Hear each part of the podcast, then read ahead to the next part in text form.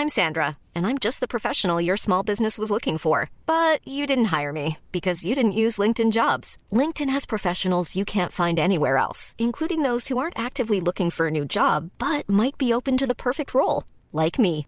In a given month, over 70% of LinkedIn users don't visit other leading job sites. So if you're not looking on LinkedIn, you'll miss out on great candidates like Sandra. Start hiring professionals like a professional. Post your free job on linkedin.com/people today.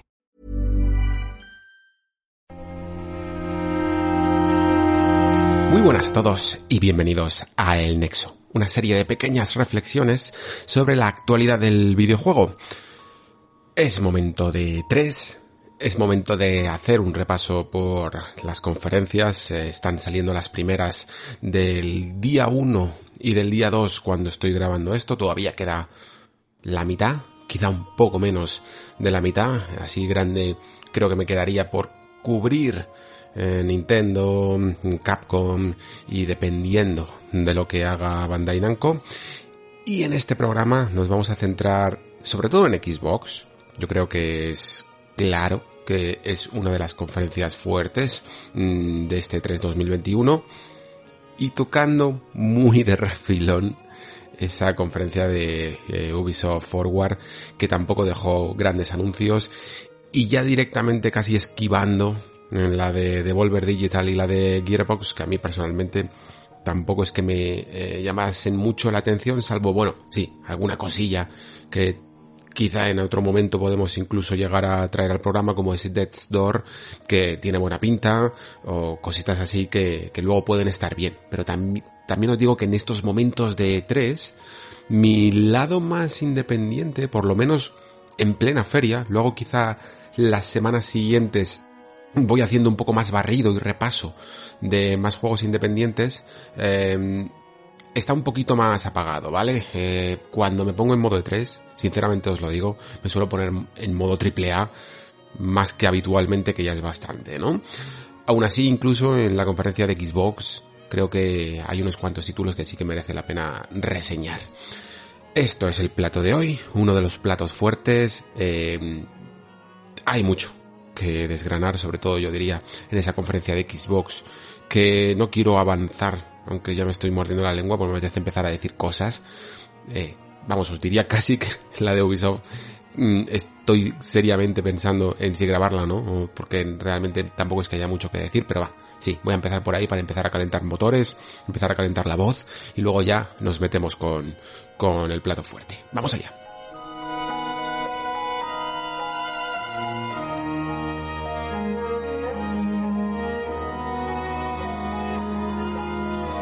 Bueno, lamentablemente no puedo hablaros mucho de Rainbow Six Extraction. Eh, Rainbow Six Siege en su momento, en otra, en otra vida ya, en otra época, a otra edad, eh, me hubiera vuelto loco. Eh, incluso en su momento llegué a jugar algunas partidas y fue como el tipo de multijugador que me gustaba, de shooter multijugador que me gustaba cuando le daba fuerte, por ejemplo, a, a Call of Duty Modern Warfare 1, ¿no? Ese fue el momento en el que más jugué, sin duda, online, entre esa etapa y Street Fighter 4, 2007, 2008, jugué un montón. Y ahora estoy un poquito más, ya sabéis, más centrado en, en el juego en solitario, que es el que me gusta, y si empiezo diciendo esto, y no reivindicando, porque ninguno es mejor que otro, pero todos tenemos nuestros gustos, es porque probablemente vaya a ser el tema con el que cierre este, este nexo, ¿vale? Ahí lo dejo, por si queréis un poco de clickbait. La cuestión es que mmm, sí que podría decir al menos de Rainbow Six Extraction que con un poco más de organización sí que me habría gustado traer pues a, a, a mi compañero Mario o a mi compañero Diego que seguro que saben mucho más que yo, pero que me parece el movimiento lógico, ¿no? Para no tocar Rainbow Six Siege, porque en este juegos que tienen una vida útil prácticamente eterna, que dependen más del propio éxito de la comunidad de que salgan siguientes partes, porque realmente no las necesitan, porque son juegos que se van actualizando, ¿no? Un poco en ese modelo de juego como servicio, no tiene sentido sacar un Rainbow Six Siege 2. Eh, creo yo. porque aunque a lo mejor la comunidad ya puede esperar cambios, creo que los va a esperar dentro del propio Siege, ¿no? Y por lo tanto, desviarse, ¿no? Coger una bifurcación, hacer una bifurcación y empezar a sacar eh, otras marcas con otros conceptos, pero dentro del mismo núcleo, ¿no? Que es este squad de operaciones especiales que se asoman por las paredes, ¿no? Con esa mirilla tan característica inclinada de, que ha traído el juego, ese, estilo, ¿no? Más táctico de afrontar eh, los combates con poniendo algunas trampas, preparando un poco el entorno, rompiendo paredes. Llevarlo a algo completamente nuevo y Extraction lo hace, pero además es que sin, sin contenerse, sinceramente, porque lo lleva a una especie de como de invasión alienígena, ¿no? Que cambia completamente tanto las reglas del juego como el, estilo, incluso, o el género del juego. Sigue siendo un shooter, pero ya no es un shooter, un shooter táctico de 4 contra 4, no sé si hay otros modos, sino que es más bien una especie de modo cooperativo, no sé si recordáis un juego que tiene un público como muy especializado, pero la verdad es que sus fans son muy fans, que se llama GTFO.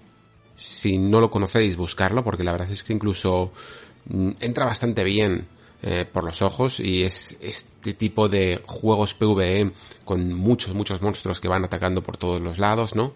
Eh, y creo que más o menos quieren meterse un poquito por ese, por ese terreno. Ya os digo, si os interesa un poquito más, porque yo no os puedo comentar eh, mucho más que la filosofía de no tocar Siege, pero aún así ampliar la franquicia, esto es algo que yo creo que podemos al menos, aunque no nos interese tanto el juego a algunos, apuntarlo para cuando un juego tiene éxito, ¿no? Creo que es el camino a seguir, pero como digo, si queréis realmente saber a alguien que sepa de lo que habla con este juego, mirad por ejemplo las impresiones de mi compañero Mario Gómez en 3D Juegos, que él eh, tanto lo ha probado como, como es muy, muy jugador de Rainbow Six Siege. Nos metemos con algo que ya sí que mm, empezó a dominar un poquito más, ¿no? Como es Riders Republic y no porque haya nada realmente que se le parezca del todo, sino porque es que este título a mí me ha entrado francamente bien. No sé muy bien por qué, porque tampoco es mi estilo, ya he comentado antes, no soy de multijugadores, pero ya os dije en el último forward en el que se presentó que a mí me estaba llamando mucho la atención. He visto bastante gameplay, más incluso del que se, del que apareció en la conferencia. Y personalmente mm, me gusta el estilo. Sigue haciendo esto que hace Ubisoft, que le gusta tanto hacer a Ubisoft, que es una especie de compenetración entre todos sus estudios y reciclar y reutilizar ideas, ¿no? Y de alguna manera Riders Republic casi parece una especie de mm, mezcla extraña entre eh, Step y, e incluso algunas características en modos online y en la forma de conjugar a, a la comunidad de jugadores, ¿no? Masiva de, de Crew y cosillas así. No me extrañaría que muchos estudios estuvieran un poco pues aportando ya mm, código que tenían para sus juegos y parte del motor, incluso assets, ¿no? Para ir construyendo este Riders Republic. Yo os digo, es una práctica que hace Ubisoft y entiendo que pueda llegar a ser incluso algo polémica, ¿no? Porque es como reutilizar, ¿no? Que siempre, reciclar, que siempre suena mal.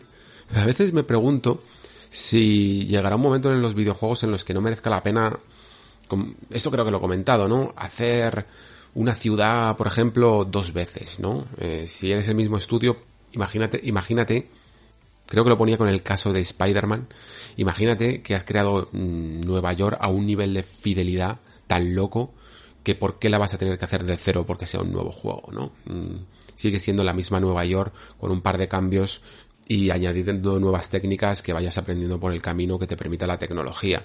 Esto es algo que ya os digo, creo que Ubi lo ha utilizado a veces con mejor tino y a veces con peor, ¿no? Porque cuando ya sí que estás incluso copiando mecánicas, eh, es un poco más debatible, ¿no? Al final terminas con la atalaya en, no solo en Assassin's Creed, sino en Far Cry, y en el pajarraco, ¿no?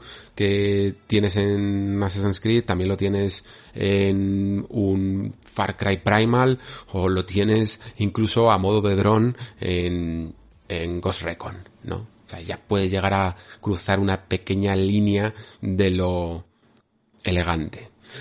Pero de momento Riders Republic creo que tiene personalidad.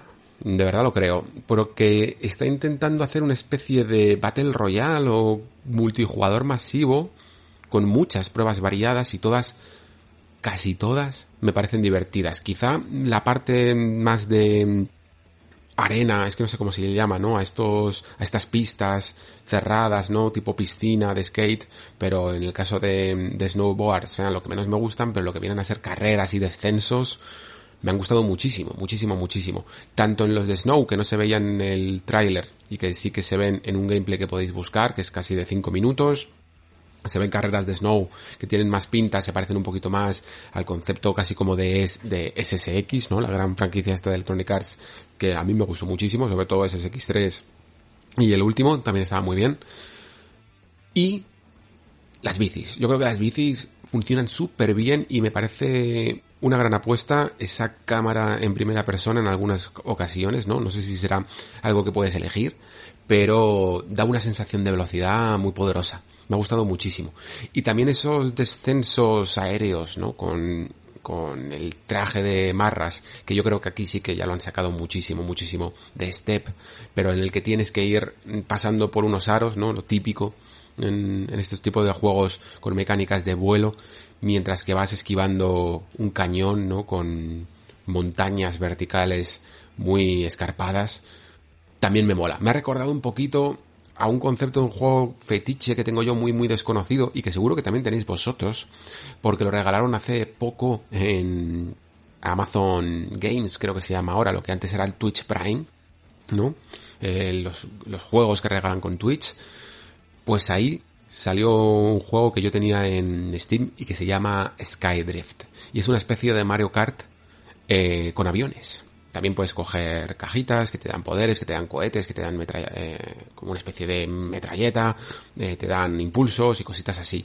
Y tiene unos barrel rolls brutales y sobre todo lo divertido es que tienes que ir pues eso, ¿no? Em, esquivando el escenario, pasando en algunos momentos por lugares muy estrechos o por círculos, ¿no? Que compone el propio escenario y tener cuidado de no estrellarte para ganar la carrera.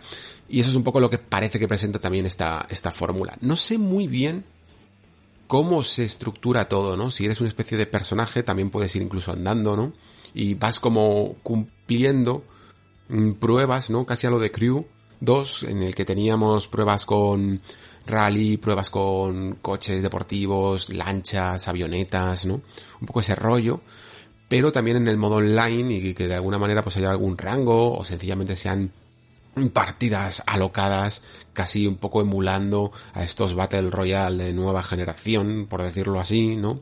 Que huyen un poquito del concepto de simplemente ser un shooter y meter otras dinámicas, ¿no? Pues por ejemplo, Fall Guys, el propio Fall Guys, ¿no? Pues eso también parece Riders Republic, ¿no? Que te metas en una sala con 50 personas y desciendas una montaña y a ver quién sale vivo de todo lo que ocurra. Es que me parece que de verdad que se pueden hacer muchas cosas. Siendo Ubisoft, no creo que se atrevan a ser muy hardcore, tampoco. Pero imaginaros sencillamente que hay una prueba de descenso en el que son 50 bicicletas, y esto de verdad que no me lo estoy imaginando, no me lo estoy inventando mucho, porque en algunos de los trailers más 3G se veía un poco esto, ¿no?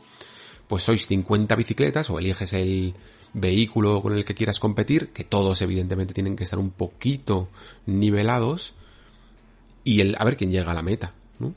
Eh, cada uno puede elegir una parte del, unos atajos y una parte del circuito que crea que se le adecua más a su tipo de vehículo, que haya un poquito de, de rifirrafe, ¿no? Cuando te acercas a uno, y a ver quién, y solo puede quedar uno, ¿no? Como, como Fall Guys.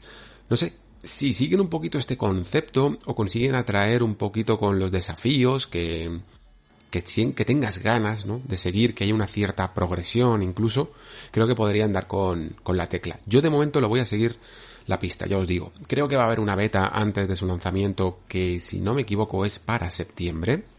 Y veremos qué da de sí esto de los deportes extremos de Ubisoft, porque en su momento yo también confieso que me llamó bastante la atención Step y luego al final tampoco fue para tanto. Así que espero que no sea simplemente yo que estoy aquí muy motivado, que es muy posible. Vale, em, no, voy, a, no voy a perder mucho tiempo tampoco con cosillas tipo em, los DLCs de Far Cry 6, sencillamente me hace bastante gracia esto de empezar a anunciar Season Pass e incluso detallarlos demasiado antes de que el propio juego salga a la luz. Creo que aquí han tenido que rellenar demasiado una Ubisoft que no está en forma. Sinceramente os lo digo, no está en forma para la nueva generación. Ubisoft, curiosamente, creo que era una de las compañías que mejor encaraba las nuevas generaciones. Siempre apostaba por meter sus jueguecillos en, por el lado de, por ejemplo, de Wii U y también de Switch, ¿no? Y ahí más o menos creo que, han cumplido. Eh, y luego con las nuevas generaciones apostaban fuerte, aunque luego les saliera mejor o peor. Y en esta ocasión mmm, no les terminó, no sé, no me da esa sensación, no sé muy bien por qué. Quizá después, más adelante, de repente, pues yo que sé, llegue un Assassin's Creed y lo vuelva a intentar revolucionar un poco todo, o se saquen ese Splinter Cell que siempre se está rumoreando, o saquen una nueva IP, que es lo que yo creo que deberían de hacer, y nos vuelvan locos. Pero lo que os comentaba en la previa, ¿no? Al final, tienes a todos tus estudios siempre haciendo lo mismo y no te queda ningún estudio para hacer nada nuevo. Y cuando salgas algo medianamente nuevo, pues también lamentablemente lo pongo un poquito en tela de juicio. Como es ese avatar, que mm, luego hablaré de él. Primero, me centro en ese Mario and Rabbits Sparks of Hope, que fue uno de los filtrados, ¿no? De, de, estas conferencias, además casi de forma oficial, porque de repente se adelantó la página web, ¿no? Se creerían a lo mejor que no lo íbamos a descubrir, pero durante estas fechas no se escapa nunca nada. Que se lo digan a, a Starfield. Tampoco creo que haya mucho, mucho que decir de Mario Rabbit, sencillamente que si os gustó el primero estoy convencido de que os va a gustar este. Yo por mi parte espero que mm, mejore un poquito en intensidad al, al original, que empezaba muy bien, que empezaba a saber que era una especie de XCOM con su propia filosofía, ¿no? En algunos momentos más agradable, ¿no? No es a lo mejor tan hardcore y tan profundo como intenta ser, por ejemplo, XCOM, pero que a la vez te ofrecía otras cosas que lo hacían muy, muy llamativo, pero creo que se le, se le terminaba un poco el, como dicen los ingleses, ¿no? Run out of steam se le terminaba toda la gasolina antes de llegar al, al final de, del juego, ¿no? Y a lo mejor los últimos compases eran un poquito más eh, repetitivos o ya conocías demasiado bien esta, esta mecánica. Entiendo que Sparks of Hope va a cubrir un poquito ese, ese vacío, ¿no? Esa, esa, ese nivel de intensidad, tenerlo siempre más alto y conseguir un mejor ritmo durante toda la aventura por lo menos, por lo que se ve en el tráiler, sí que empiezan a añadir, es una secuela muy tradicional, ¿vale? Eh, típica en el que vas a añadir más personajes, más clases, más ataques, ¿no? Más movimientos eh, estratégicos y, y más escenarios y aprovechar incluso más la propia franquicia Mario, ¿no? Sobre todo como se ha visto con Galaxy.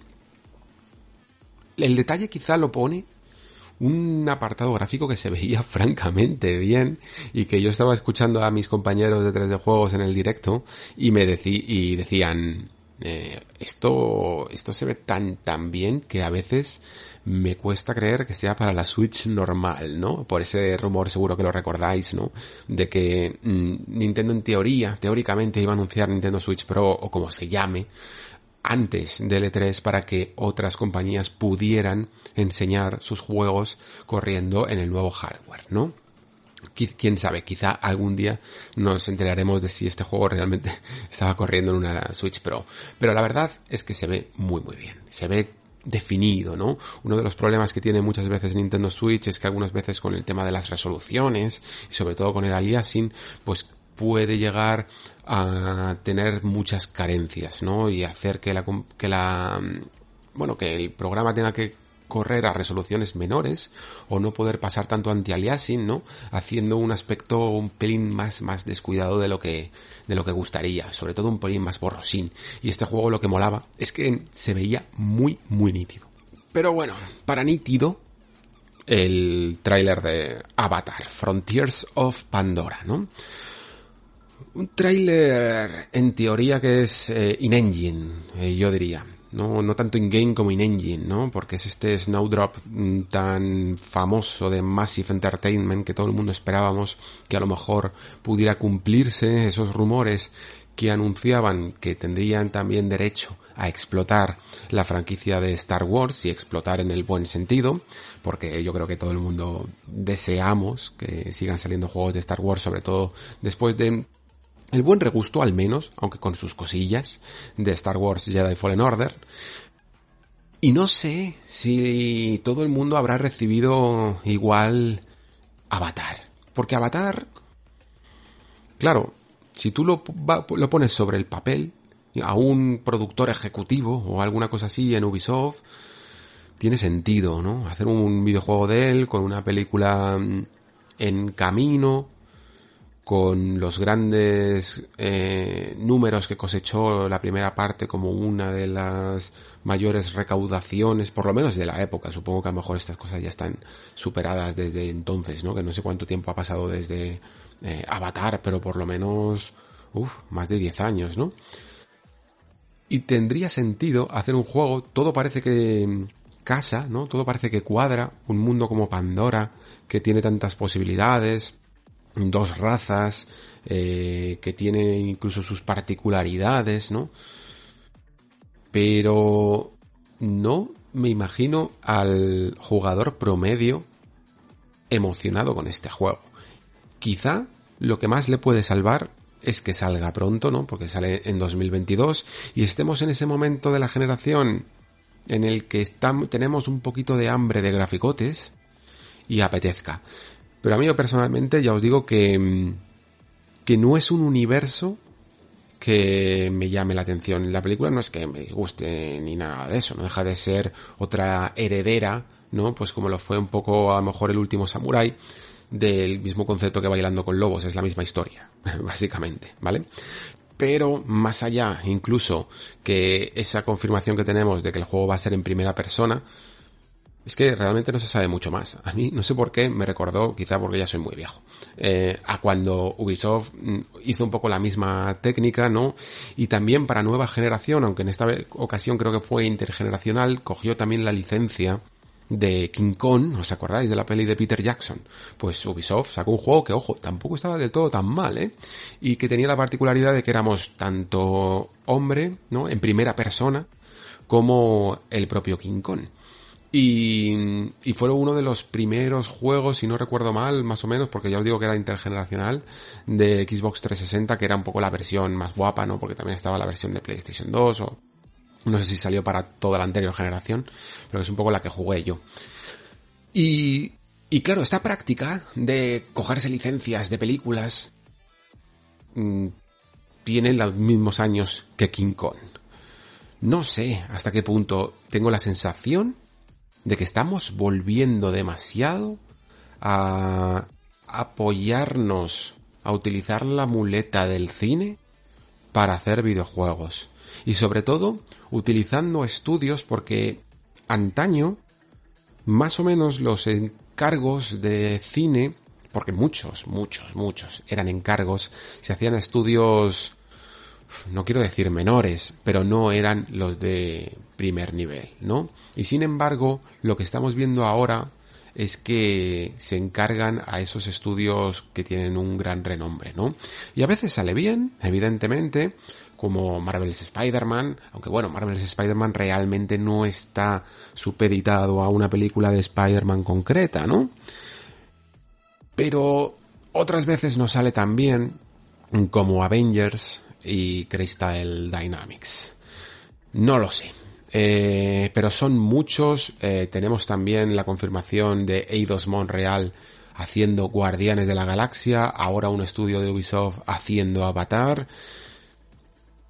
Tenemos bastantes juegos también de Star Wars, que aunque antes lo he defendido, porque Star Wars en el fondo siempre ha estado un poco relacionado con el mundo de los videojuegos, también han salido muchísimos, muchísimos a lo largo de toda la historia. Pero eh, son demasiados. Quizá es mala suerte, se estén juntando, pero creo que la industria de los videojuegos ya es suficientemente adulta para, aunque existan este tipo de producciones, que los estudios de más renombre, que no dejan de ser también algunos de los más potentes, en cuanto, no solo en lo económico, sino también en lo creativo, hagan sus propias licencias, ¿no? Es que no sé, es que sencillamente por por la experiencia que nos da la historia del medio, son muy pocos los ejemplos de juegos basados en películas que terminan saliendo bien. Y esto es sencillamente porque, fijaos, lo decía antes en el Discord cuando estaban justo anunciando este juego de Guardianes de la Galaxia, ¿no? Que había una tipa que tenía el cargo, el extraño cargo de Executive Narrative Director. Director narrativo, directora narrativa ejecutiva. Que me parece casi un oxímoron.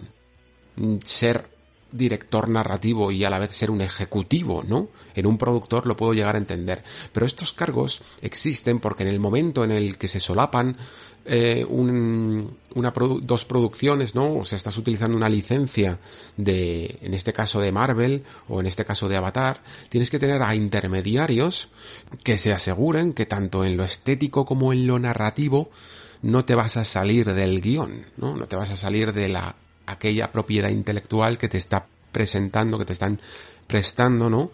Y no puedes hacerles que hagan cualquier cosa. ¿no? Esto es otro de los grandes debates que teníamos en nuestro Discord, por ejemplo, con el lanzamiento de tantos skins para Fortnite, ¿no? Que al final estás poniendo a Ryu de Street Fighter con una eh, ametralladora y parece que se les permite, pero es verdad que hay gente a la que nos parece un poquito, un poquito raro a veces. Y con estas licencias siempre tiene que haber un demasiados tiras y aflojas que pueden llegar a influir en la creatividad de los diseñadores de mecánicas, de los diseñadores de niveles, de los diseñadores del juego en sí mismo. Y por eso muchas veces, o son más bien pocas, aquellas que terminan saliendo muy redondas. Esperemos, eh, le podemos dar el voto de confianza a Avatar hasta que al menos nos enseñe un poco de gameplay, porque otra de las otro de los protagonistas de este 3, como va siendo cada vez más habitual, es tener muchos trailers eh, cinemáticos, ¿no? Incluso en que algunos momentos sea motor de juego, pero que dejan, que no nos dejan intuir, porque por ejemplo Elden Ring es un trailer cinemático. ¿Vale? Pero le llamamos trailer gameplay y me gusta establecer esta diferencia porque cualquiera que lo vea y que haya jugado un poco a Souls puede llegar a entender las mecánicas que hay detrás, ¿no? Se puede imaginar perfectamente el juego si gira la cámara 45 grados o 90 grados. Pero en otros trailers más cinemáticos no tienes ni idea de cómo va a ser el producto final. Entonces, Avatar, de momento, pues lo dejamos ahí un poco en stand-by, pero a mí personalmente no me, no me llama la atención. Decidme, contadme vosotros, si estoy completamente equivocado y a lo mejor Avatar tiene un mundo más grande y con más posibilidades del que estoy yo eh, realmente juzgando. Muy bien. Vamos ahora, ya os digo, no voy a comentar tampoco nada de eh, Devolver, no voy a comentar nada de Gearbox porque lo único que pasó ahí fue a Randy Pitchford haciendo un poco el ridículo, que nos ha dejado un, un meme bastante grande de cómo le dejan mal intentando hacer un high five. Y vamos ahora con las conferencias del día 2. Evidentemente, hay que dejar lo mejor para el final. Y por lo tanto voy a hablar primero un poco de la de Square Enix y luego de la de Xbox.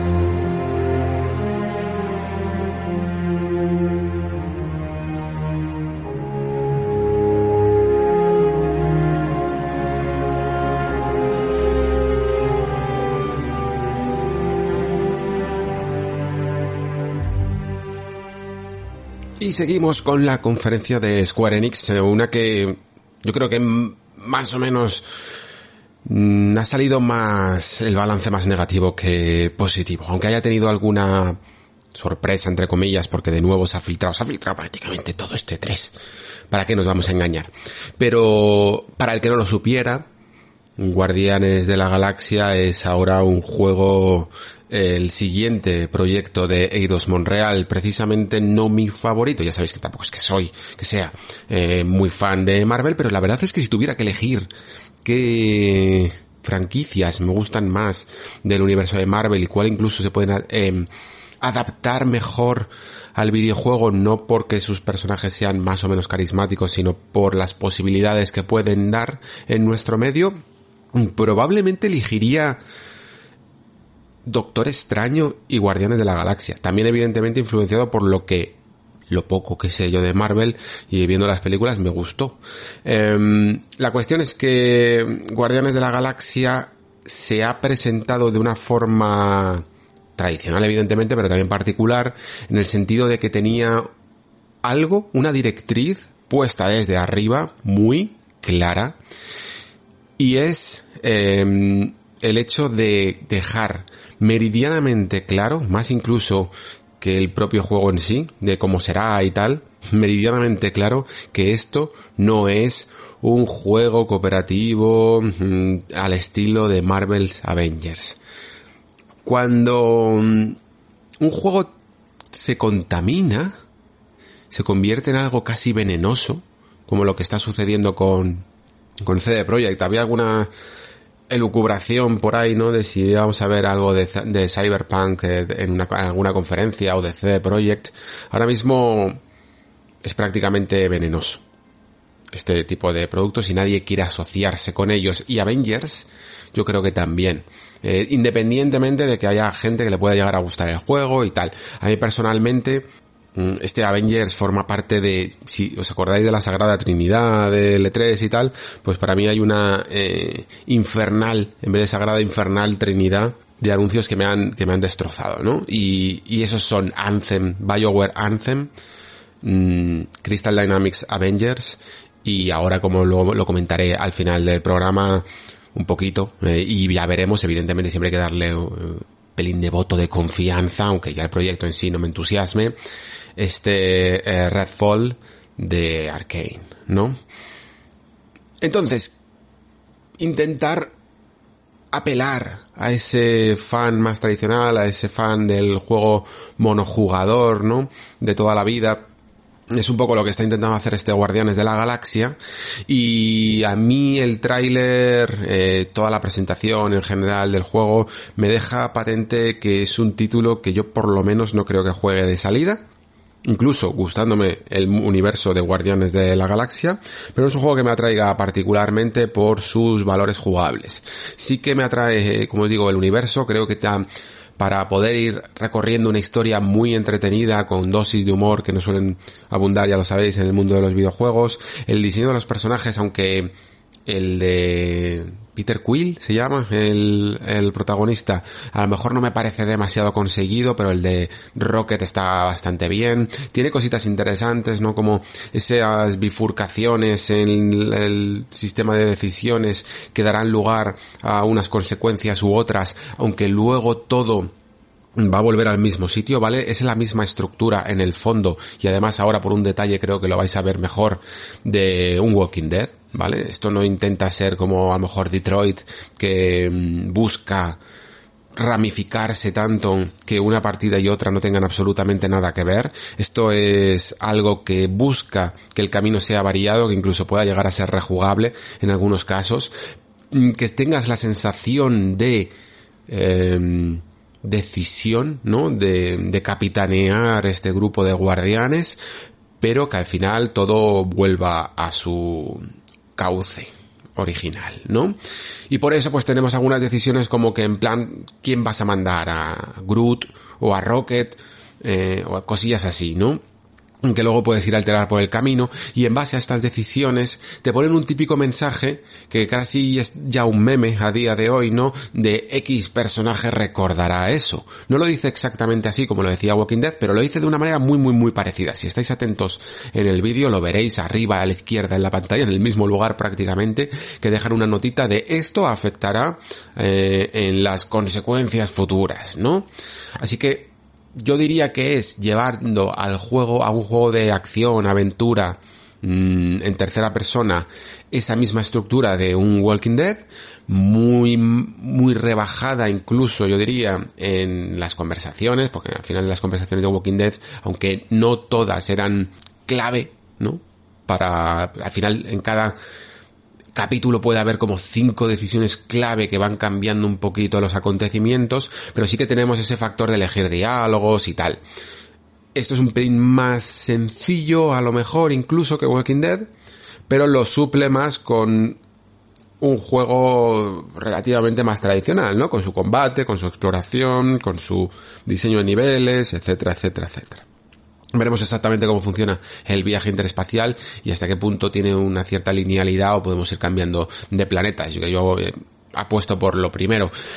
Pero aún así, como digo, aunque el juego parece que está bien escrito, eh, el diseño puede gustarte más o menos, pero parece que hay cierta originalidad en los planetas porque también eso eh, es algo que tiene la propia licencia, ¿no? De Guardianes.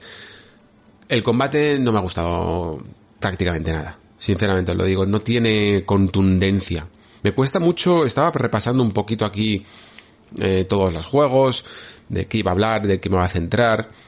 Y cuando pensaba en esto, me cuesta explicar en algunos combates por qué hay algunos que me gustan y otros que no.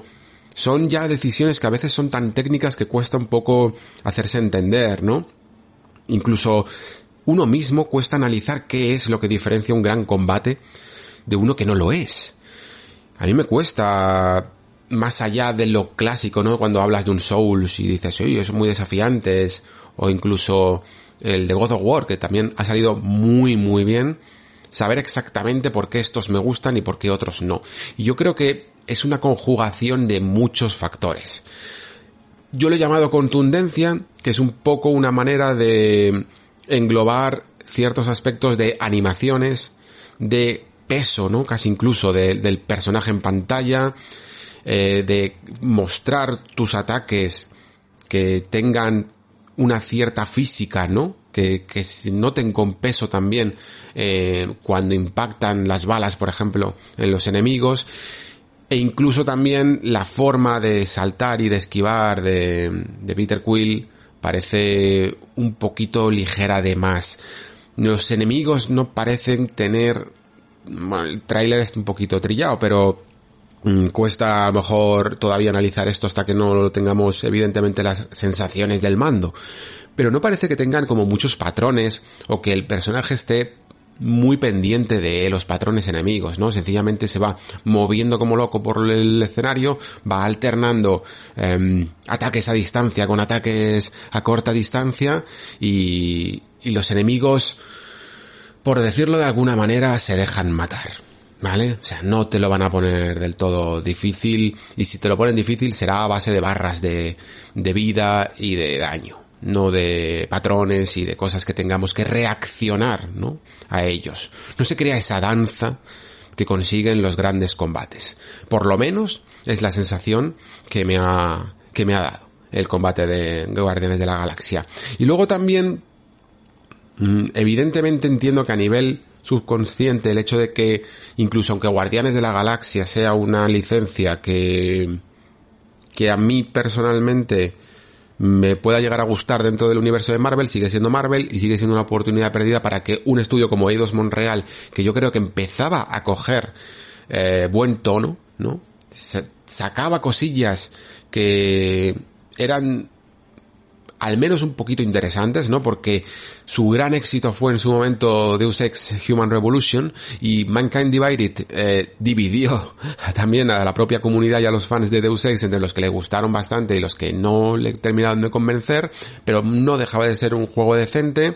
Eh, a mí personalmente ya sabéis que Thief, aunque entiendo muchísimo sus carencias y las comparto, pero sí que me tira un poco de corazoncito, pues igual que al que le guste el universo de Marvel, a mí me gusta mucho el tipo de fantasía de Thief, pero era un juego que tenía problemas narrativos, tenía problemas de diseño, de diseño niveles en algunos momentos, pero a mí particularmente me, entró bien, ¿vale? Eso lo admito.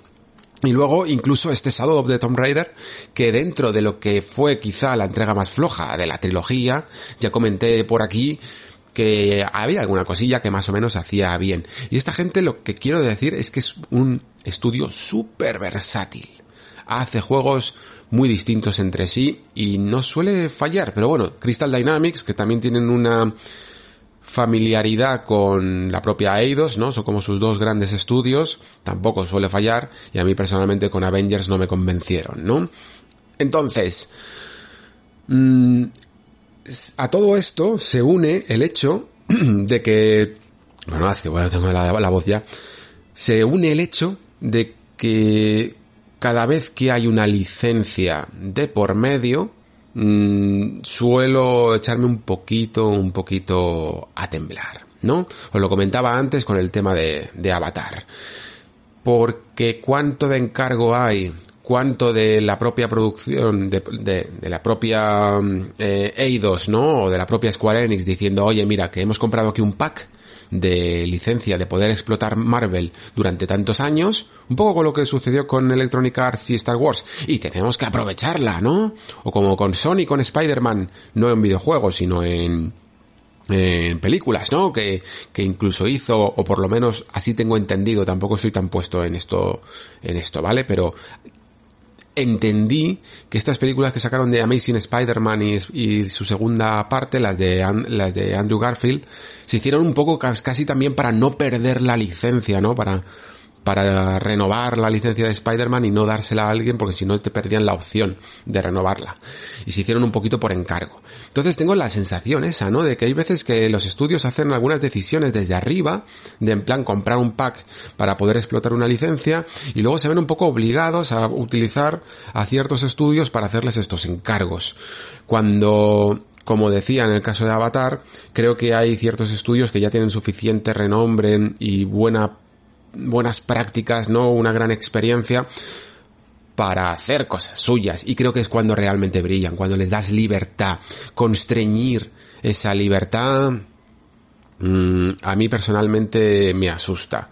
Y aquí es cuando antes os comentaba lo del narra, lo de la directora narrativa, ejecutiva, ¿no? Que prácticamente es como una jefa de continuidad, ¿no? De no romper la esencia de, de la franquicia y, y que todas las cosas tengan que seguir un cauce y por lo tanto no se puede aplicar la lógica del videojuego a ciertas licencias, ¿no? Porque no puedes tener a los guardianes de la galaxia haciendo cosas que no son propias de los guardianes de la galaxia, aunque quedaran bien en el videojuego.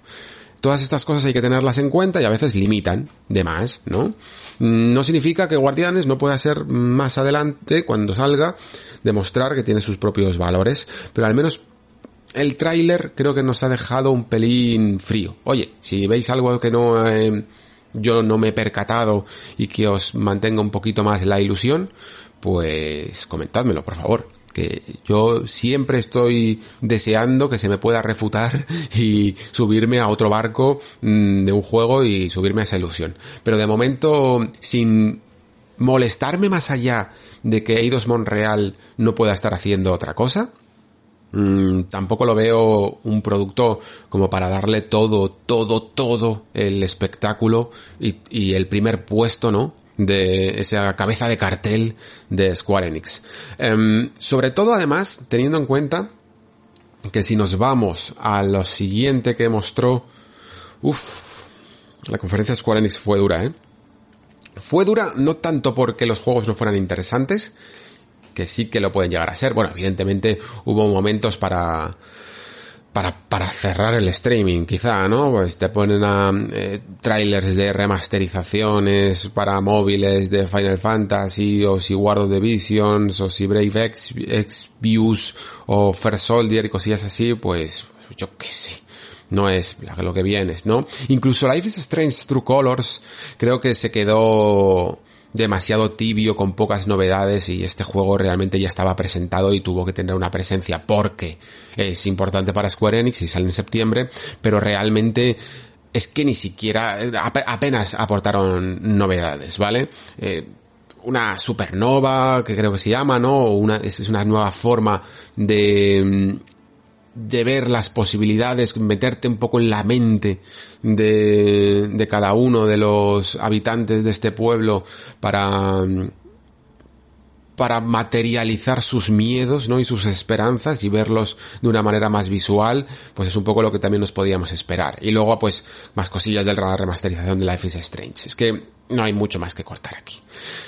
Babylon's Fall es otra de esas grandes decepciones.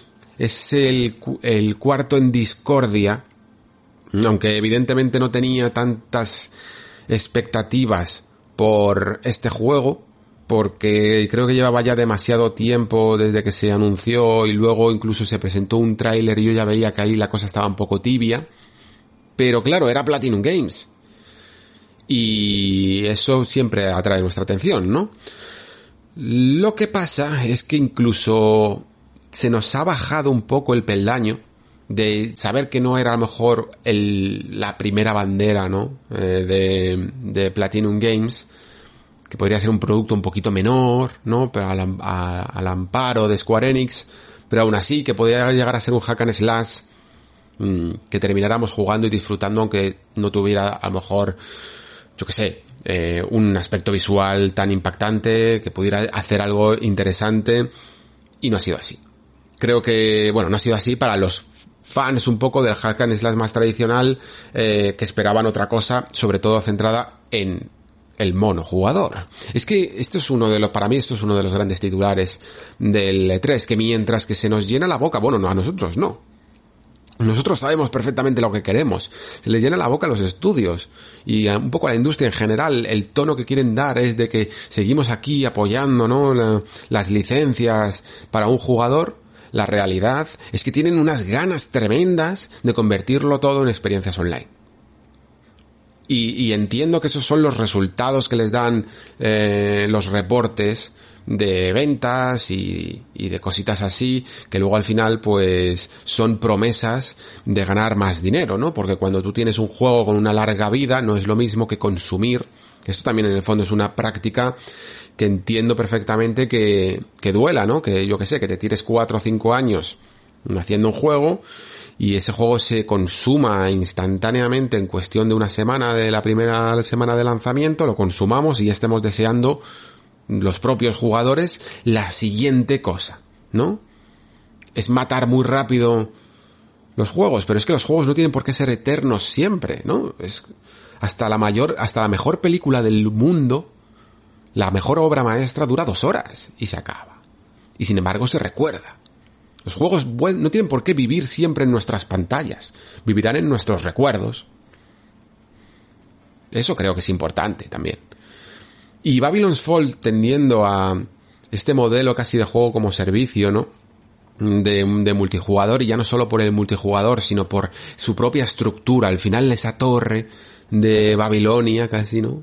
Es, eh, no deja de ser la clásica torre de muchos JRPGs, casi como Persona 3 o de millones, vamos, que hay un montón de juegos que utilizan el concepto de la torre, como Is Origin, ¿no? Pero muchos japoneses, porque es muy útil para hacer determinadas plantas Devil May Cry 3, es que hay un montón.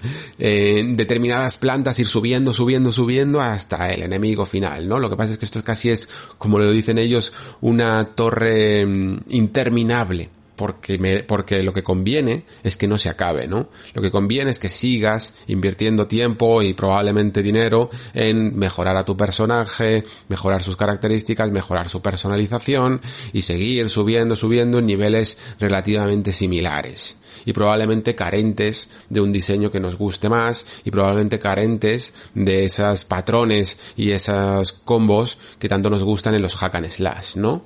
Sigue siendo y, será un poco mm, quizá históricamente reconocido como uno de los primeros hack and slash, si no el primero en meterse en este tipo de modelo, ¿no? Pero eh, a veces recuerda más, como decíais vosotros, a Godfall que a lo que esperas de un trabajo de Platinum. Y por eso vuelvo a pensar en esta palabra maldita que estoy utilizando demasiado, que es encargo. Seguimos de mal en peor quizá, porque lo siento, lo siento mucho, lo siento mucho, de verdad, si, si os parezco un pelín vinagre, pero no me diréis que no es un poco para estarlo, ya no solo por el juego, ¿vale? Ya no solo por el juego, sino por el tráiler. Porque el juego no lo hemos jugado todavía, no se puede ni siquiera probar porque esa demo no funciona en el momento en el que estoy grabando esto. Y, y por lo tanto me habría gustado traer mejores impresiones de él. Pero creo que sí que se puede ya concluir que es uno de los peores trailers que he visto en mucho tiempo. El de Strangers of Paradise Final Fantasy Origin. Lo que en teoría y sobre el papel y sobre el rumor era una gran idea, ¿no? Que es una gran idea según quién, pero al menos interesante mezclar el universo de Final Fantasy con el de un Souls-like y sobre todo si además está hecho por Team Ninja, que si no tienes a, a From, pues al menos el Team Ninja es quizá el segundo que mejor ha captado el espíritu del Souls-like y añadiendo un poquito de personalidad. Pero es que este tráiler casi no deja ver esa personalidad, lo que demuestra es todo lo contrario, que no la tiene. Que no tiene personalidad, que abusa mucho de un no sé, de ciertos elementos como eso de los cristales que además son bastante feos, de unos niveles sin gracia y de unos personajes genéricos y sobre todo con nada, con poquísimas frases que se dice en este tráiler que tiene un guion terrible. Y me duele decir esto porque en teoría, por esos créditos que salen al principio, esto está creado por esa eh, compañía autónoma llamada Stella Vista Limited que creó Nojima, ¿no? Eh, uno de los guionistas más reconocidos de por su por su vinculación siempre con Final Fantasy que, que estuvo desde Final Fantasy bueno, no sé desde cuántos pero pero sobre todo quizá por Final Fantasy 7 y en adelante y que poco a poco creo que fue pues no sé a mediados de, de los 2000 no sé si 2003 o 2004 cuando se separó un poco de Square Enix para crear su propia compañía, ¿no? Esta Estela Vista, que hizo, en el fondo, que siguiera trabajando con Square Enix y haciendo algunos de sus guiones, pero bueno, formar como una especie de sello propio y también poder eh, apuntar a otras cotas, ¿no? La cuestión con todo esto, de lo que quiero decir es que tiene experiencia. Tiene mucha experiencia. Y además pone su nombre. No es sencillamente alguien de su propia productora de guion el que está escribiendo este Final Fantasy Origin, sino que parece que es él. Y, y las seis o siete frases son de meme. Pero de meme total. De hecho es que ya se ha hecho ese meme, ¿no? Es que se repite la palabra chaos ocho veces en un tráiler de dos minutos y medio, en un tráiler de siete frases. Es que, es que de verdad que todo el mundo lo ha notado. Todo el mundo lo ha notado. Sale el personaje, I'm here to kill chaos y lo repite como 20.000 veces. Da, da una sensación de sobreexposición y de y de, y, de que no hay nada más detrás, ¿no? ¿Dónde está el conflicto? ¿Por qué quieres matar a, a Caos? Lo entendemos, ¿eh? Que, que además es que creo que la base de este Origin está interesante porque sabéis que no deja de ser una especie de spin-off de Final Fantasy 1. Y Final Fantasy 1, aunque es una historia muy clásica, ya sabéis, de cristales y del bien contra el mal, em, tenía este personaje que era Garland, que em, era como para la época en el fondo uno de los mejores villanos que podías llegar a tener, porque era el clásico eh, caballero caído, ¿no? De un gran caballero de los más fuertes del reino que, que sucumbe, ¿no? A la maldad y que no solo contento con eso, pues sucede una serie de cosas un pelín sobrenaturales que hacen que, bueno, no sobrenaturales, ¿vale? Es que no quiero especificar porque aunque a lo mejor a nadie nos importe ya del todo eh, Final Fantasy 1 como spoiler, pero ya que en el momento en el que hay un juego eh, nuevo hay que tener un poquito de cuidado. Pero vamos, hace una cosa que en su momento era bastante, no sé si revolucionaria, pero era bastante curiosa. Y tan curiosa incluso que se inspiraron un poco en ella con el final de Final Fantasy VII Remake con una cosa que hace Sephiroth. O sea, así de importante. También por eso estoy intentando no hacer suficientes, eh, demasiados spoilers, ¿no? Entonces, quiero decir que no tendría por qué estar mal, en el fondo. Pero al menos la manera en la que se ha montado este tráiler y esas frases, uff, es que echan para atrás. echan para atrás desde, desde esa base, ¿no? Y luego lo que digo, ¿eh?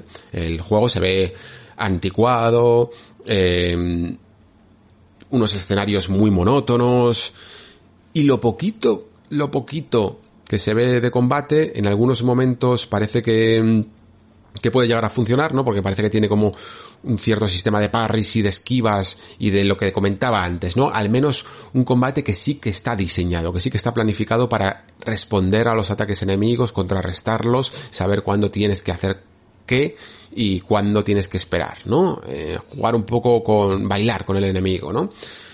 Eso puede que esté bien, pero la verdad es que lo enseña muy poco y muy mal. El hecho de que encima el caos haya llegado a la propia, al propio hecho de que la demo no haya estado disponible como ellos han anunciado, sino que está corrupta por el caos, mm, creo que es lo que ha terminado de convertirlo en el meme del E3. Que en el fondo no me importa, sinceramente, porque yo siempre digo que el E3 son dos cosas y nada más que dos. Memes y megatones, amigos míos. Memes y megatones. Y esto es uno de los memes mmm, del E3, para bien o para mal.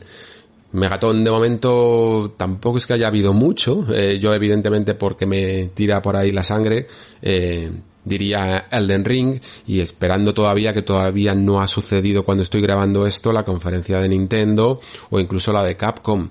Eh, pero teniendo en cuenta, luego hablaremos de Starfield, por ahí me va un poco el, el corazón, ¿no? Pero eso es lo que buscamos en el fondo en el 3. En el 3 se viene a pelear en la sangre y la arena del coliseo de los videojuegos, ¿no? Y tienes que estar preparado. Y creo que Stranger of Paradise Final Fantasy Origin no lo estaba. No lo estaba eh, para cerrar esta, esta conferencia. Bueno, no sé si lo cerró, pero no lo estaba. Y ahora tendrá que luchar doble, ¿no? Porque ahora tendrá que demostrar lo que todo el juego tiene que demostrar siempre y encima quitarse un poco este San Benito.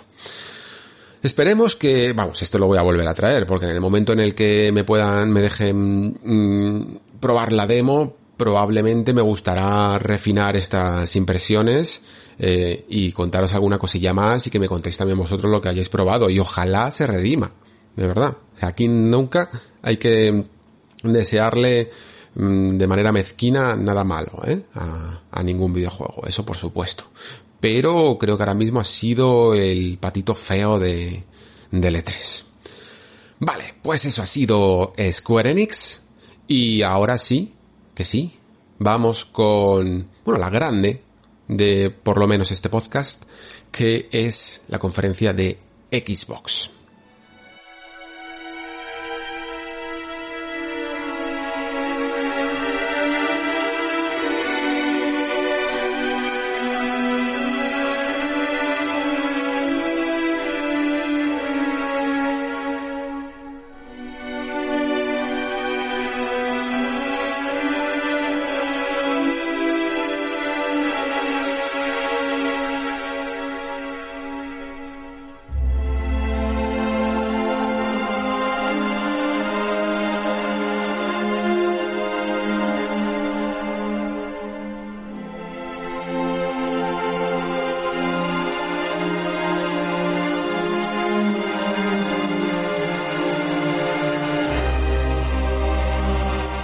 Bueno, hay que concederle a Microsoft una cosa.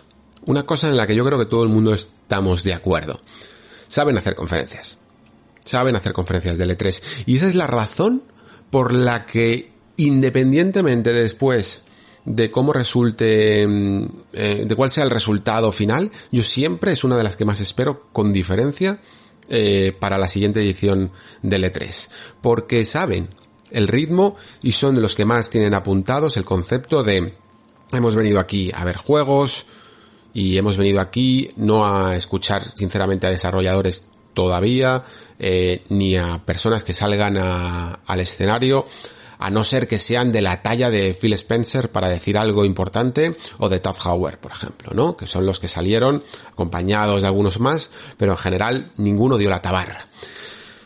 Y no fue más que juego tras juego, tras juego, tras juego, sin separadores, ¿no? Que esos separadores son los que matan. Evidentemente, a ver, Microsoft como todas han tenido sus épocas malas, ¿eh? Y en Kinect fue la que más memes, en eso de los memes y los megatones, ¿no? Fue de las que más memes se llevó por todo el tema de, Kinect, entre Kinectimals, entre Kudo Sunoda, entre los avatares que no funcionaban, entre los niños bailando, uff, malos momentos, ¿eh? Y el, el Milo de, madre mía, el Milo de Molineo. Y, y toda la, esos trailers, que eso sí que eran, ya no, ya no eran un trailer CG, es que eran directamente mentira.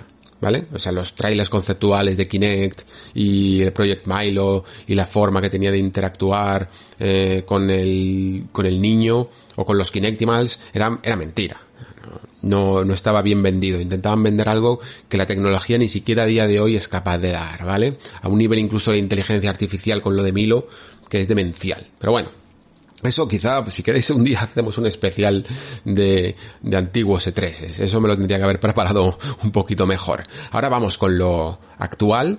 Y en lo actual también hay cosas eh, interesantes, cosas eh, que para mí no han estado, que para mí han sido tropiezos incluso, ¿vale? Aunque en general sí que hay que conceder, ante todo, que el ritmo de la conferencia ha sido bueno. Si, como decía, una conferencia eh, eh, un E3 en general, cuando me pongo en modo cínico, ya lo sabéis, eh, es un lugar para ver anuncios, para consumir anuncios, lo cual es pues un poco lo, lo contrario a lo que queremos, ¿no? Tú cuando vas a ver un vídeo de YouTube lo que no quieres es ver el anuncio. Cuando estás viendo una peli, o por lo menos antes cuando las veías en los canales, lo que no quieres es ver anuncios. Y aquí, sin embargo, vamos activamente a consumir anuncios, ¿no? Y yo el primero que activamente vengo y, y consumo mi tráiler del Den Ring. Pero, en general, eh, el tiempo, nuestro tiempo, es una gran moneda de cambio y no hay que hacerle perder el tiempo al jugador, igual que no hay que hacerle perder el dinero, ¿no? Cada vez que lo invierte en un desarrollo, ¿no? En un, en un videojuego. Pues esto es lo mismo, y ahí creo que Microsoft lo hace bien y no te hace perder el tiempo. Sin embargo, la estructura de la conferencia yo me la imaginaba de otra manera, sobre todo en el arranque y el final. Yo pensaba que iban a arrancar con Halo Infinite y que iban a cerrar con Starfield. Y en el momento en el que empecé ya a ver sencillamente una primera imagen de Starfield, ya supe que esto no iba a ir del todo bien. ¿Por qué? Porque tú no empiezas jamás con Starfield, de ninguna de las maneras empezarías con Starfield si hubieras tenido gameplay. No. Espero no equivocarme de cara al año que viene, ¿no? Porque todavía van a tener una oportunidad de hacerlo. Pero bueno, ya no será eh, el anuncio, ¿no? De revelación, la primera vez que ves Starfield. Aunque lo mismo sí, porque realmente lo que hemos visto de Starfield es prácticamente como no ver nada. Sí, puedes llegar a ver un poquito de ese diseño, ¿no? Luego, luego nos hemos tenido que ir a periódicos, a periódicos de pago, para saber un poquito más de detalles de lo que es eh, realmente Starfield, sabéis que yo venía aquí con dos preguntas, ¿no? La primera, la fecha de lanzamiento, y la segunda, ¿qué es Starfield? Y prácticamente la primera me la, sí, por supuesto, me la ha contestado la conferencia, pero la segunda no. Nadie viendo este teaser sabe que es Starfield. Entonces nos hemos tenido que ir al Telegraph, en este caso, que por supuesto no hemos pagado y hemos esperado a que alguien de buena voluntad nos transcriba un poco las entrevistas y copia pegue las declaraciones de, del amigo Howard, para saber que este juego tiene ese look que han estado debatiendo y que ha sido una de las cosas que más les ha costado, las más desafiantes a la hora de hacer una nueva licencia, de cómo cómo va a ser este universo de ciencia ficción, ¿no? Porque la ciencia ficción se puede imaginar de muchas maneras, que se lo digan Star Wars, que pegan un, un cambiazo brutal desde la trilogía original a la trilogía de precuelas, ¿no? Eh, en su caso relativamente justificada, aunque con poco tiempo, ¿no? Para intentar mm, dar una sensación de destartalado cuando y de, naves de chatarra prácticamente, ¿no? Cuando están en la eh, en la etapa del imperio, mientras que una etapa de esplendor en la antigua república era lo que buscaba la, la trilogía de precuelas. Star Trek también tiene un poco de esplendor, ¿no? De esas naves blancas impolutas con una tecnología súper suave y súper fluida. Y lo que ha intentado hacer Starfield yo creo que es poner los pies más en la Tierra o más en la Luna, ¿no? Porque lo que han buscado es eh, algo, un concepto al que han llamado NASA Punk. Supongo que lo de punk ya es de coña, ¿no? Porque todo el mundo tiene su punk. Mm, aparte del cyberpunk, evidentemente, está el oil punk que se inventó Dishonored, el brain punk que se ha inventado Scarlet Nexus y ahora el NASA Punk. Suena fatal en español, lamentablemente. Vamos, un estilo de NASA, ya está, NASA-like, llamémoslo mejor así. Un estilo de las propias naves, ¿no? Las propias construcciones eh, que hace NASA en sus cohetes y en sus eh, habitáculos, ¿no? Y en sus satélites, eh, de planchas eh, semiblanquecinas o, o en blanco y negro, ¿no? Con un estilo muy particular, eh, muy adaptado al espacio y a la gravedad cero, y creo que le queda bastante bien por lo menos es un estilo de ciencia ficción original. Está ambientado como unos 300 años en el futuro, que evidentemente creo que es irreal, ¿no? Si nos ponemos a pronosticar, pero que es lo suficiente como para decirnos que mm, las cosas todavía no están demasiado asentadas en el espacio, ¿vale?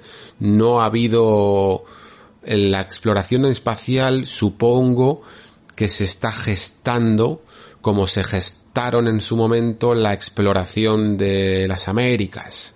Supongo que habrá por ahí algunas cuantas comparaciones, algunas cuantas analogías entre esos momentos, ¿no? Quizá incluso tanto más, más, que por ejemplo en el ámbito eh, al estilo Master and Commander más al estilo incluso pirata no porque se nos dice que nosotros somos más una especie de Han Solo una especie de contrabandista que va buscándose la vida en este nuevo mundo y lo que sí que me ha llamado la atención es que incluso aunque tiene un aspecto más terrenal, ¿no? En el sentido de que intenta ser consciente de, bueno, de la evolución de la tecnología y tal, no intenta irse muy a lo sobrenatural alienígena, por lo menos por lo que se ha visto, sí que eh, Howard incide mucho en los mensajes que quiere transmitir de cuál es el lugar del ser humano en el universo, ¿no? Porque nosotros la gran pregunta que tenemos es cuál es nuestro lugar en el mundo, pero no tenemos todavía casi incluso la conciencia, ¿no? De cuán pequeños somos cuando salimos al espacio exterior y cuando podemos llegar a contactar a, a otros planetas y a contactar con otras especies. Creo que la idea en sí está bien. Me duele haberla tenido que descubrir sobre papel y no sobre el juego en sí mismo. ¿Por qué? Porque probablemente en este debate que a veces se forma sobre si Xbox va a, eh, bueno, a, a influir en Bethesda a nivel creativo, yo creo que Starfield es un producto impoluto en el sentido de que no ha tocado absolutamente nada, pero sí que me queda la duda de si de si Bethesda por su cuenta de no haber sido comprada por Microsoft hubiera lanzado este tráiler. Porque fijaros en la fecha, ¿no? Que yo creo que ya la podemos decir 11, 11 del 22, que además es una fecha icónica porque marca 11 años exactos también con el lanzamiento de Skyrim, que es un poco lo que quieren replicar siempre. Skyrim es la, la piedra guía de todo Bethesda. Y, y también, evidentemente, haciendo alusión a la propia fecha de Skyrim, ¿no? 11, 11, 11 que queda un poco más redonda. Pero bueno, la cuestión, que cuando el juego salga, habrá otro E3 de camino, ¿no? El E3 de 2022, que será en junio, y serán esos, eh, bueno, esos cinco meses, esos cuatro o cinco meses, que suelen em, diferenciar, por ejemplo, que diferenciaron el lanzamiento, el anuncio de Fallout 4 con el, su lanzamiento, y que yo creo que era la buena Bethesda, ¿vale? La de, independientemente de lo que pienses luego de Fallout 4, me refiero a la buena Bethesda de marketing, ¿no? La que te está todo el rato callada hasta que te dice, toma, aquí tienes el juego, aquí te lo enseño, y aquí tienes la fecha que quedan solo 5 meses para que lo puedas disfrutar. Eso es fantástico para, para el jugador, ¿no? Ahora, Xbox ha mm, tirado un poco para que esta conferencia no quede un poquito tan coja y tener ya algún, alguna cosita con el que mantener más la ilusión. Pues no lo sé. No sé si es, eh, si ha sido idea suya, si ha sido idea de Bethesda, si ha sido idea de los dos, pero creo que es un anuncio demasiado adelantado a su tiempo. Y ojo, este era nuestro gran barco, ¿eh? Este era el barco al que estábamos subidos todos y sabíamos que nos íbamos a hundir porque mmm, con toda la ilusión del mundo lo esperábamos para este año y sabíamos que era muy difícil, ¿vale? Pero aún así, con toda la ilusión del mundo también pensábamos que podía llegar a principios de 2022 y también nos hemos hundido con ese barco, ¿eh? Se nos ha caído toda la flota, la armada invencible. La cuestión es que mmm, no, em, para mí no empezó bien solo con, solo con esto no creo que estuviera, creo, creo que los pilares de esta conferencia, los que se esperaban de esta conferencia, que eran sobre todo Starfield y Halo, ¿no? Al fin y al cabo eran sus cabezas de cartel, eran los que salían, el propio logo, ¿no? Salía la mitad, el jefe maestro y la otra mitad de Starfield, lo lógico es que hubieran consumido buena parte del tiempo y se hubieran mostrado en todo su esplendor, en todo su esplendor. Y no, y no ha sucedido así. Ha sucedido prácticamente todo lo contrario. De hecho, el gran, luego lo comentaremos, pero la gran sorpresa, entre comillas, porque todo se ha filtrado de esta conferencia ha sido Forza, que ha sido además el mejor, la mejor presentación de todas. Sin lugar a dudas. Así es como se presenta un juego. Con con un vídeo largo que muestre todas las características, que veas ahí al desarrollador motivado pero que a la vez te esté dando un montón de información, enseñando gameplay, enseñando el tráiler, eh, nada de, estar todo machacadito tampoco, sino con algunas buenas porciones para que puedas llegar a ver cómo se, eh, cómo se ve y cómo se va a jugar. Vamos, un tráiler perfecto pero perfectísimo. Ese es uno de los que más he visto y luego si los veis a 4K, es que ya me estoy adelantando. Rebobinemos. Luego me pongo con, con Forza Horizon 5. Starfield le queda tiempo, mm, vale, eso es asumible. Y quizá es de las tres pegas que le pongo a esta conferencia, una de las que más puedo llegar incluso a entender, ¿vale? Porque esto es Bethesda, no entra dentro de algo de lo que pudiera controlar Microsoft que la acaba prácticamente de comprar y sencillamente pues ha sido una pequeña decepción que mm, no ha mostrado realmente todavía nada y que nos deja sobre todo un montón de preguntas, ¿no? Porque lo estábamos debatiendo en, en el Discord un poquillo por algunas declaraciones no polémicas, pero que sí que nos hacen pensar qué leches es Starfield, ¿no? Cuando dicen que va a ser un RPG muy parecido a Skyrim. Así lo ha comentado Todd Howard. Y tú te quedas como diciendo, muy parecido a Skyrim. ¿Te refieres a que va a tener la misma estructura? ¿Te refieres a que va a tener el mismo diseño de misiones? ¿Te refieres a que vais a seguir haciendo el mismo tipo de juego que lleváis haciendo desde prácticamente Morrowind?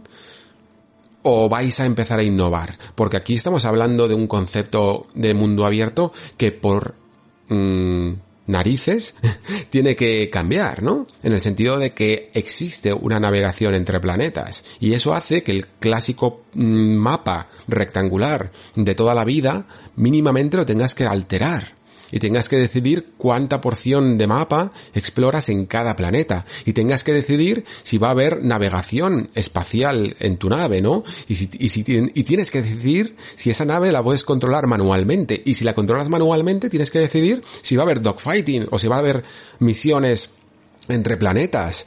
Eh, y tienes que decidir si puedes aterrizar la nave en cada punto del mapa o se van a quedar en puntos clavados en unas zonas muy delimitadas dentro de ese mapa, ¿no? En ciertos hangares, por ejemplo, o algo así. Son muchas decisiones muy distintas que tienes que tomar eh, a diferencia de un Skyrim. Por lo tanto, eh, esa frase de es como Skyrim no me, no me dice nada. No me dice nada muy, juego muy distinto, un entorno muy distinto y han pasado 11 años, ¿vale? Y es que ni, y eso sin hablar del gameplay, que, evidentemente supongo que también será importante. Así que mmm, no me crea más que dudas. Starfield, no dudas de, de si esto va a ser malo, sino dudas de, de no sé qué es no sé qué es. Y creo que por lo tanto ha hecho un poco los deberes a medias, ¿no? Esas dos preguntas que yo, con las que yo venía, solo ha contestado a la primera, ¿no? A la fecha de lanzamiento y además con relativamente malas noticias. Vale, pues no voy a comentar evidentemente todo de, la conferencia porque me podría tirar aquí demasiadas horas. Pero sí que creo que merece la pena un poco, aunque no sea el mayor jugador de Stalker, sí que lo probé en su momento, Shadow of, Chernobyl, aunque no probé sus expansiones, mm, pero entiendo perfectamente que la gente esté muy ilusionada, porque Stalker venía de una época en la que a cada uno nos daba con lo nuestro, ¿no? A mí me dio por Gothic, por ejemplo, había mucho desarrollo europeo bastante experimental, ¿no? Y aunque a lo mejor sus juegos los juegos de este tipo de desarrollos europeos no eran los más pulidos, y Stalker a lo mejor no era el más pulido, pero muchas veces muchos de ellos tenían unos gráficos que flipabas y sobre todo ideas a nivel mecánico que eran muy interesantes. Se jugueteó mucho con el tema de facciones y cositas así, y sobre todo con esa cosa que a día de hoy seguimos buscando tanto casi como la emergencia narrativa, ¿no? Es decir, que sucedan cosas durante tu partida que no parecen del todo scripteadas, ¿no? Que no parecen tan programadas eh, por los desarrolladores y que se van juntando por un, por un cúmulo de agentes que chocan en ciertos momentos y suceden cosas especiales, ¿no? Y Stalker era un poquito así. Yo creo que este Stalker 2 no va a ser tan así, ¿vale? De la misma manera que Gothic eh, dejó de ser tan especial y perdió un poquito de esa de, de, ese juego por capas prácticamente según cómo elegís, qué, facciones elegías y a, qué facciones eh, favorecías, ¿no? Pues eh, Stalker 2 creo que va a seguir teniendo ciertos valores a nivel gráfico porque se ve francamente bien, se ve francamente bien y ya sabéis que yo no soy muy, eh, no sé, muy amante de la estética posapocalíptica de escombros, pero se ve muy, muy, muy, muy bien. Eh, estoy seguro de que van a cuidar muchos valores de lo que era la, de los pilares de lo que fue Shadow of Chernobyl, pero me gustaría ver hasta qué punto esa mm, aleatoriedad que podía llegar a suceder o esa profundidad sobre todo en muchas de sus mecánicas se mantiene. Yo creo que no va a ser tan hardcore, ¿eh? Estas experiencias lamentablemente a no ser que sea con juegos muy muy peceros mm, hardcores eh, especiales y no altas producciones, de momento las hemos perdido un poquito, ¿vale? Por lo menos en el terreno de lo más espectacular. Pero creo que va a ser un gran juego. Yo por lo menos tengo muchas ganas y además entramos aquí un poco en esa dinámica que siguió la conferencia de Game Pass, ¿no? De casi todo, casi todo, casi todo. Vamos, hasta a mí, a mí yo ya estaba, cada vez que terminaba un juego, con la ilusión de si estaría en el, en el Game Pass, ¿no? Y me acuerdo cuando salió Diablo 2 Resurrection, que es Resurrection o Reincarnation, no me acuerdo exactamente. Em, que estaba en plan, venga, por favor, mételo en el Game Pass, mételo en el Game Pass. Y al final, pues, no hubo suerte. Pero sí que la hubo. Con Stalker 2, em, que estará en el servicio y que podremos jugar día 1. Así que, mm, tampoco a corto plazo, porque me parece que esto es uno de esos que se va a 2022, mm, pero es ilusionante, sin lugar a dudas, sin lugar a dudas. Yo creo que este tiene buenas cotas para terminar por aquí, para que le hagamos una reflexión en su momento, ¿vale?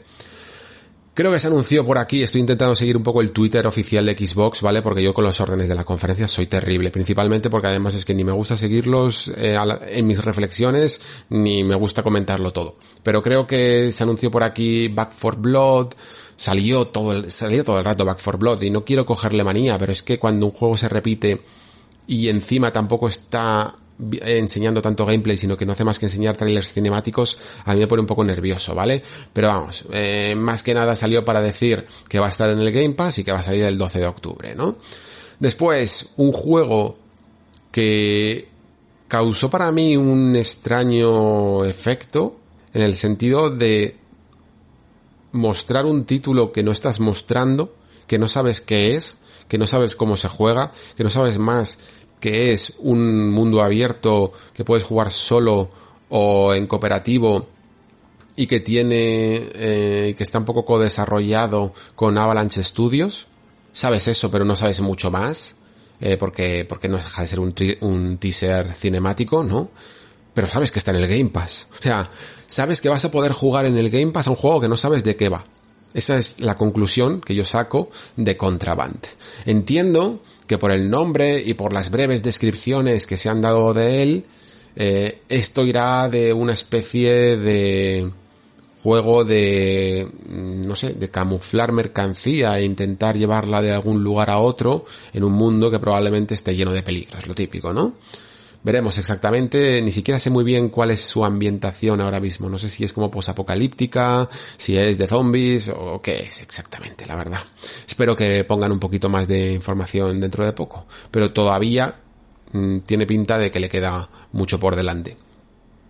Sea of sigue eh, ampliando su contenido hasta el punto de que con esta colaboración con Piratas del Caribe, ya no solo porque sea una colaboración con Piratas del Caribe, que a mí me puede gustar, me puede atraer un poco la licencia, sino por el hecho de meter una nueva aventura un poco más centrada en la historia, lo mismo me apetece jugar. No sé si por el Discord habrá alguno de vosotros que siga por ahí jugando o que le apetezca, pero a lo mejor es un buen momento para que mínimamente le preste más atención y, y aunque no creo que vaya a jugar mucho a él, pero sí que es uno de esos juegos que quiero jugar para formarme una opinión, porque sé que es, es, el tipo de opiniones que luego me sirven muy bien de cara al futuro, ¿vale? Como, como, como prensa, ¿no?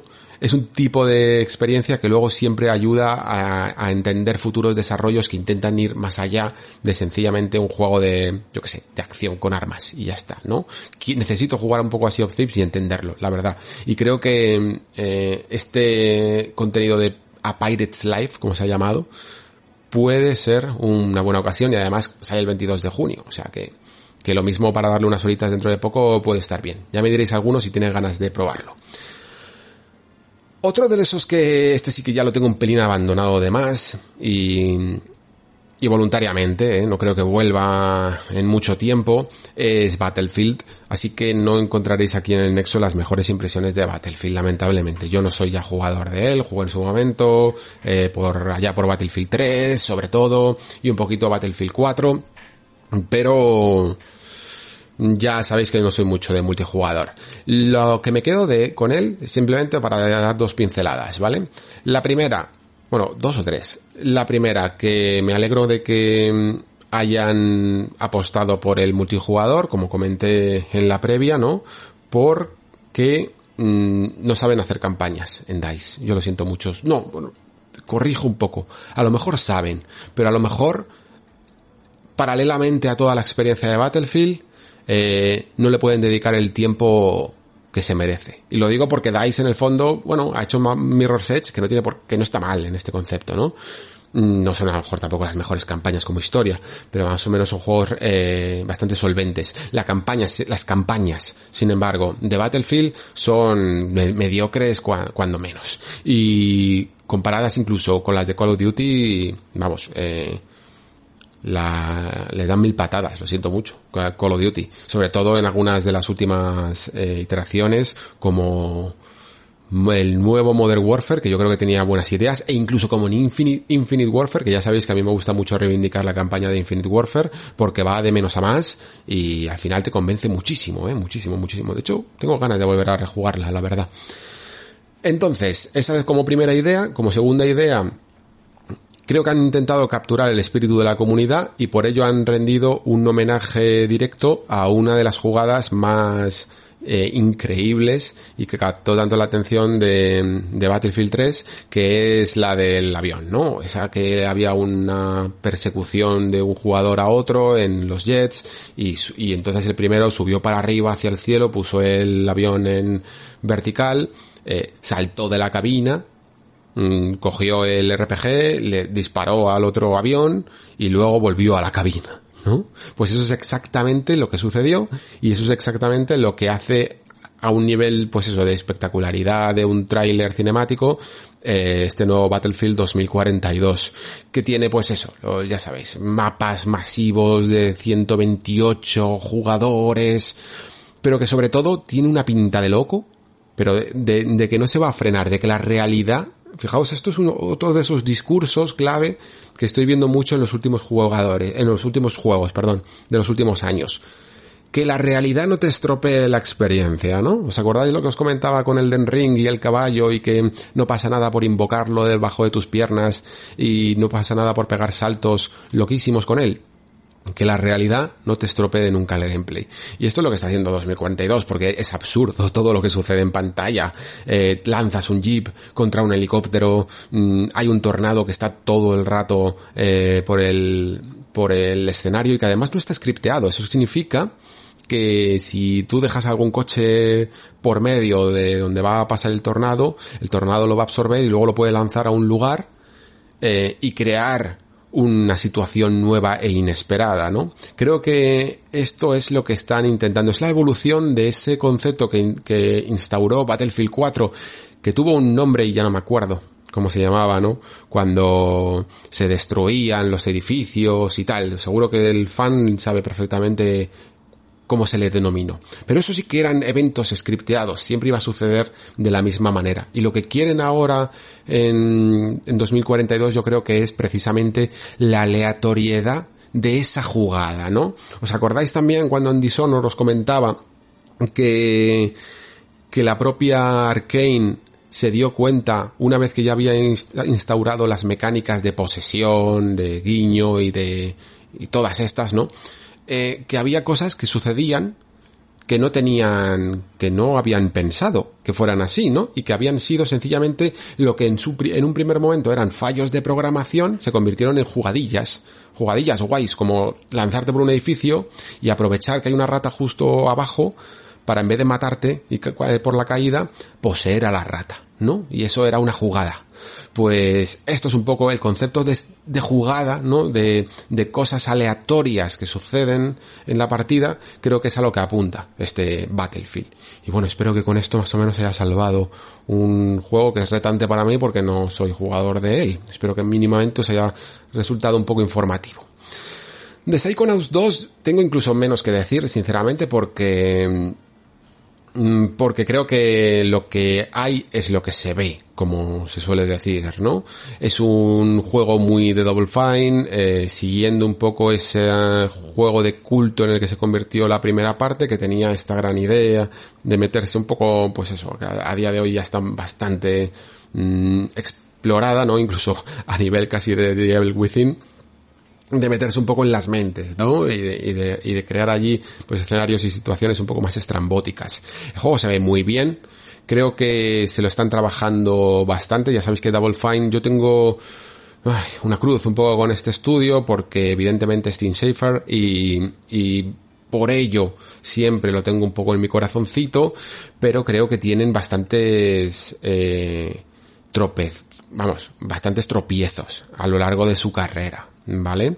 Sobre todo creo que ese Kickstarter en su momento que salió de Broken Age a mí me dejó muy tibio. Ha tenido eh, juegos completamente olvidables, poco memorables al menos, como eh, Wrath, me parece que se llama, y mira que lo analicé y ya ni me acuerdo. Y, y otros incluso que ha terminado dejando a medias, ¿eh? y dejando un poco tirada incluso a su comunidad. Pero luego hay otros que consigue más o menos eh, el presupuesto suficiente, porque también es un estudio que, que, bueno, que no tiene todo el presupuesto del mundo, y poco a poco, poco a poco, han ido sacando este Psychonauts con el que llevan ya muchos años y que por fin sale el 25 de agosto y se podrá jugar en el Game Pass. Y que no deja de ser un juego de mezcla de acción, aventura y plataformas, mm, que con un guion pelín así de esternillante, ¿no? Que puede estar bien. Como, no, sinceramente yo no lo compraría de día uno, pero es lo típico, ¿no? Estando en el Game Pass.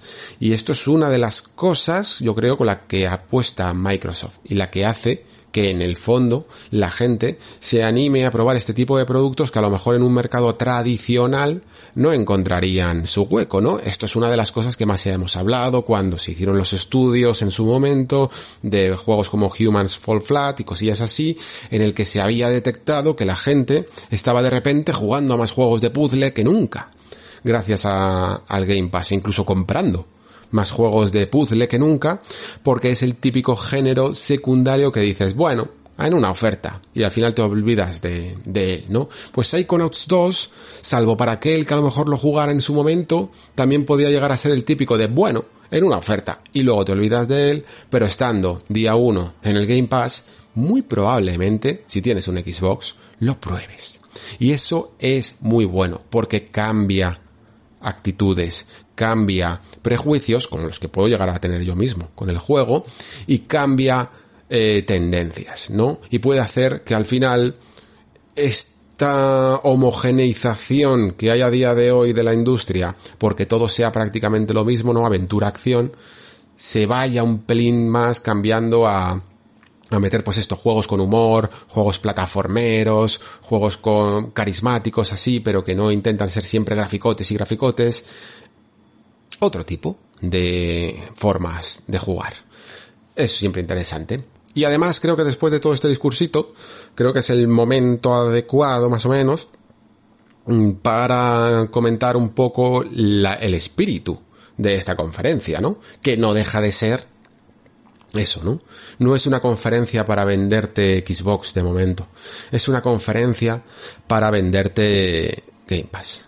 Es la gran palabra, palabras que han salido todo el rato, que acompañaban a cada final de título que, que iba a terminar, ¿no? Como diciéndote que lo vas a tener pletado de juegos, el Game Pass y de juegos sobre todo de día uno, ¿no? Que incluso aunque esos grandes títulos de Microsoft eh, todavía están por cocerse un poquito, pero que han invertido todo este tiempo en hablar con un montón de estudios para que lo rellenen un poco el catálogo hasta que llegue ese gran momento que va a llegar.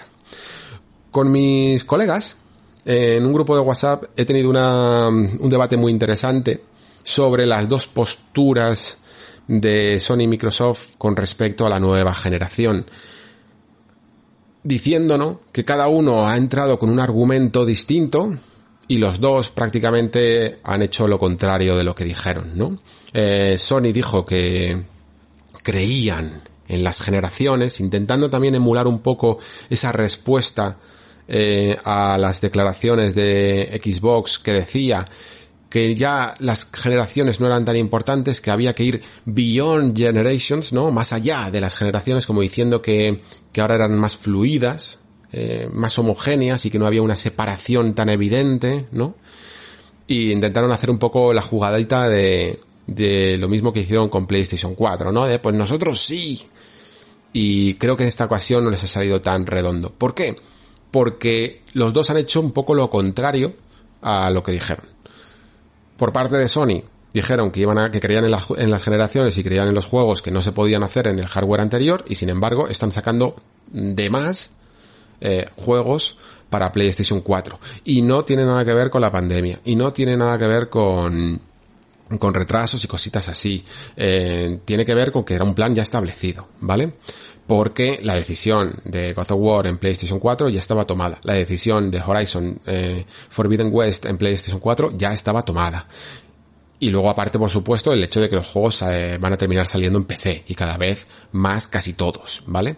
Y luego, por parte de Xbox, también la parte de que ellos dijeron que iban a hacer un ecosistema que incluyera y que siguiera incluyendo a Xbox One y aunque por el momento por el momento sigue siendo así hasta probablemente Halo Infinite, pero en sus juegos exclusivos, en los juegos que estaban anunciados de nueva generación, mmm, solo Halo Infinite va a ser multigeneracional, ¿no? Porque todos los demás se están yendo a, a exclusivos de Series X. Y es evidente es evidente que también tiene que ser así porque es difícil. Es difícil centrarse en un hardware que a veces no da tanto tanto de sí, ¿no? Eh, Forza Horizon 5 de momento está anunciado solo para Series X. Eh, Hellblade 2 de momento, a no ser de que lo que digan en esa conferencia posterior, se, mm, se dice que solo es de Series X, se anuncia que solo es de Series X, ¿no? Y Starfield, si algo ha dejado claro, aparte de, de su fecha de lanzamiento, es también sus plataformas, Series X y PC. Eh, bueno, evidentemente todos estoy hablando también de PC, ¿vale? Estoy hablando sencillamente de las generaciones de consolas. Entonces es, evidente. O sea, al final es lo que os comentaba en el capítulo este en el anexo de, de God of War, ¿no? Que por más que quieras intentar retrasar lo evidente, siempre vas a generar una brecha. Y da igual que esa brecha la abras en el momento en el que saques la consola que la abras un año o más tarde. La vas a tener que abrir igualmente. Esto tiene que pasar, evidentemente. Y lo único que han hecho son sus propias, cada una de las dos compañías, sus propias estrategias que servían exclusivamente a sus intereses. Y ya está. Ah, ¿Por qué PlayStation 5 decía lo de creían en las generaciones? Porque le convenía. Eh, y porque quería vender PlayStation 5. ¿Y por qué Xbox decía lo de demasiado de las generaciones? Porque le convenía, porque sabía que iba a salir con Series X con pocos lanzamientos, porque todos sus estudios que había comprado todavía no iban a llegar a la fecha de lanzamiento de la consola, ni mucho menos. Y, y no solo la fecha de lanzamiento de la consola, sino todo el 2021 y parte del 2022. Entonces, es lógico para ellos salir con este discurso, pero no deja de ser mentira. No deja de ser mmm, algo falso, ¿vale? Por los dos. Otra parte de este debate ya de que os estoy filtrando de mi grupo de colegas, lo digo así un poco porque sé que, algunos escuchan, ¿vale? Eh, es que mmm, ¿cuál es más grave de los dos? Y ahí ya no me quiero meter. Me da sinceramente un poco igual quién tiene más o quién tiene menos culpa. Eh, los dos sirven a sus intereses y eso es lo que nos tiene que quedar claro a nosotros como jugadores, ¿vale? Y también creo que nos tiene que quedar claro que independientemente de ello, salimos beneficiados en el sentido de que creo que vamos a tener una de las generaciones más completas. Porque todos están yendo con la carne en el asador, con mejores prácticas más tarde de lo que querríamos, pero al final va a rendir. Y esto lo adelanto un poquito de las conclusiones de la conferencia. Mm, la conferencia de, esta de Xbox puede que todavía no haya metido toda la carne en el asador, pero cuando lo haga, al igual que Sony lo va a hacer también con sus juegos, cuando ya sean incluso exclusivos de PlayStation 5, y Nintendo lo seguirá haciendo con Switch o con Switch Pro, se va a dar lugar a una conjunción de prácticamente las tres compañías en su mejor estado de forma. Y si repasáis casi toda la historia del videojuego, os daréis cuenta de que, no, de que nunca ha sido tan evidente como esto. Desde la época de, eh, yo qué sé, de Nintendo 64 con PlayStation 1, con Saturn, siempre había un rival más débil, ¿no? PlayStation 2, Xbox, GameCube, rival más débil. Eh, incluso en la época de PlayStation 3, Xbox 360 y Wii, en las que todo el mundo, a todas más o menos, incluso en ventas, le fue bien. Ya sabéis lo que opino de Wii. Y ya sabe, y, y, a PlayStation 3 le costó arrancar. E incluso en PlayStation 4, evidentemente, PlayStation 4, Wii U eh, y Xbox One también hubo rivales más débiles, ¿no? Creo que va a ser una de las generaciones en las que los rivales, no solo en ventas, sino en calidad, van a estar más fuertes que nunca en la historia de los videojuegos. Y si yo, y ahora mismo a mí porque me pilla con 37 años, ¿eh? Pero me pilla con más tiempo y más joven y estaría, si estoy ahora mismo dando, dando palmas con las orejas, pero viéndolo de una postura un poco más sosegada porque soy un pelín más viejo, pero yo con 20 años estaría extasiado. Vamos, es que eh, nos vamos a poner moraos a jugar y a jugar con buena calidad. De verdad os lo digo qué pena que no haya portátiles, ¿no? Aparte de un poco la hibridación de, Nintendo Switch para terminar de bordarlo. Seguimos. Después de este inter intermission, como Final Fantasy, eh, seguimos con la conferencia de Microsoft, que también tuvo su propia intermission, ¿no? Porque siempre tienen que estar de rigor el Elder Scrolls Online y el Fallout 76. Son esa cosa que a Bethesda se le ha metido en la cabeza que tiene que meter eh, hasta en la sopa y entiendo por qué lo hace. Uno, porque tiene que redimir, seguir redimiéndose, que poco a poco parece que lo va consiguiendo, pero no termina a lo mejor tampoco de tener el mismo éxito que The Elder Scrolls Online, ¿no? Elder Scrolls Online entiendo que lo quieran poner sobre todo también porque es que les está funcionando muy bien, ¿eh? Y ojo, que yo no lo he probado mucho, pero realmente camufla bastante bien en algunos momentos su concepto de MMO. Los MMOs han evolucionado mucho y yo lamentablemente ya no tengo tiempo para descubrirlo con todas las de la ley. Ya me gustaría hacerlo con Final Fantasy XIV que me dais súper envidia aquellos que decís que la historia es increíble. Pero son ciento y pico horas de MMO, ¿vale? Lamentablemente no puedo. La cuestión, son juegos que Bethesda obliga a que estén, pero no creo que sea su sitio sinceramente. Esto consume tiempo y son para comunidades muy, muy específicas. El E3 es para anunciar novedades. Y, o incluso puedo llegar a entender que se anuncien cosas como quitando Party Animals, que no voy a decir nada, aunque pinta divertido, como Hades, ¿no? Porque Hades era como la tercera en Discordia, faltaba la versión de Xbox y encima llega con el Game Pass, un juego que ha sido tan relevante, ¿no? Que ha sido tan, eh, se ha llevado tantos premios, en el fondo, ¿cómo no va a estar en Xbox? Se lo tenían que traer en algún momento. Y se lo habrán traído, pues evidentemente, cuando han podido, sobre todo para, para poder tenerlo día 1, el 13 de agosto, en Game Pass y yo lo único que espero de él, habiéndolo jugado ya, evidentemente la versión de Switch, es que tenga, mmm, bueno, Game Pass, que es evidentemente también consola, nube incluso, y PC, que tenga versión cross-save que tenga versión cross-save, por favor. Yo no voy a volver a jugar desde el principio. Y sin embargo sí que me gustaría darle algunas runs. Y me apetece, la verdad, ver la definición que se pierde un poquito en la versión de, de Switch. No sé si cuando estoy grabando esto ya está confirmado, pero es una de las cosas que tengo que mirar. Vale. En este momento es cuando llega mm, Halo Infinite. Y aquí yo ya estaba perdidísimo de la vida. Porque estaba diciendo, por un lado, si habéis empezado con Starfield tendréis que terminar con Halo Infinite, que es como vuestro plato fuerte, ¿no? Si no termináis con Halo Infinite, eso significa que o bien van a volver a, aparecer después, bien presentados los dos, o tenéis otra sorpresa. Y al final fue evidentemente lo segundo. Pero, no... Mm, esto sí que me parece un tropiezo, ¿eh? Esto sí que me parece un tropiezo con todas las de la ley. Entiendo perfectamente que aquel que disfrute de Halo Infinite en todo su esplendor y con ello quiero decir también del multijugador, cosa que yo no, evidentemente, porque no soy de multijugadores, ya os lo he dicho mil veces, pero este juego, independientemente de eso, tenía una deuda pendiente. Una deuda pendiente que no ha eh, saldado. Tenía que enseñar bien, de la misma manera que hizo en su momento mal, la campaña.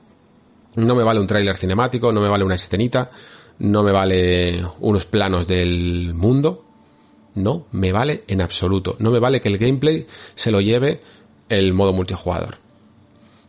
Tú aquí tenías que tranquilizar a esa gente que vio en este juego un peligro. Un peligro de que no funcionara, de que no fuera tan eh, relevante hasta el punto de que me parece lícito que exista el debate de si Halo sigue siendo esa marca relevante no solo para Xbox, sino para el mundo de los videojuegos.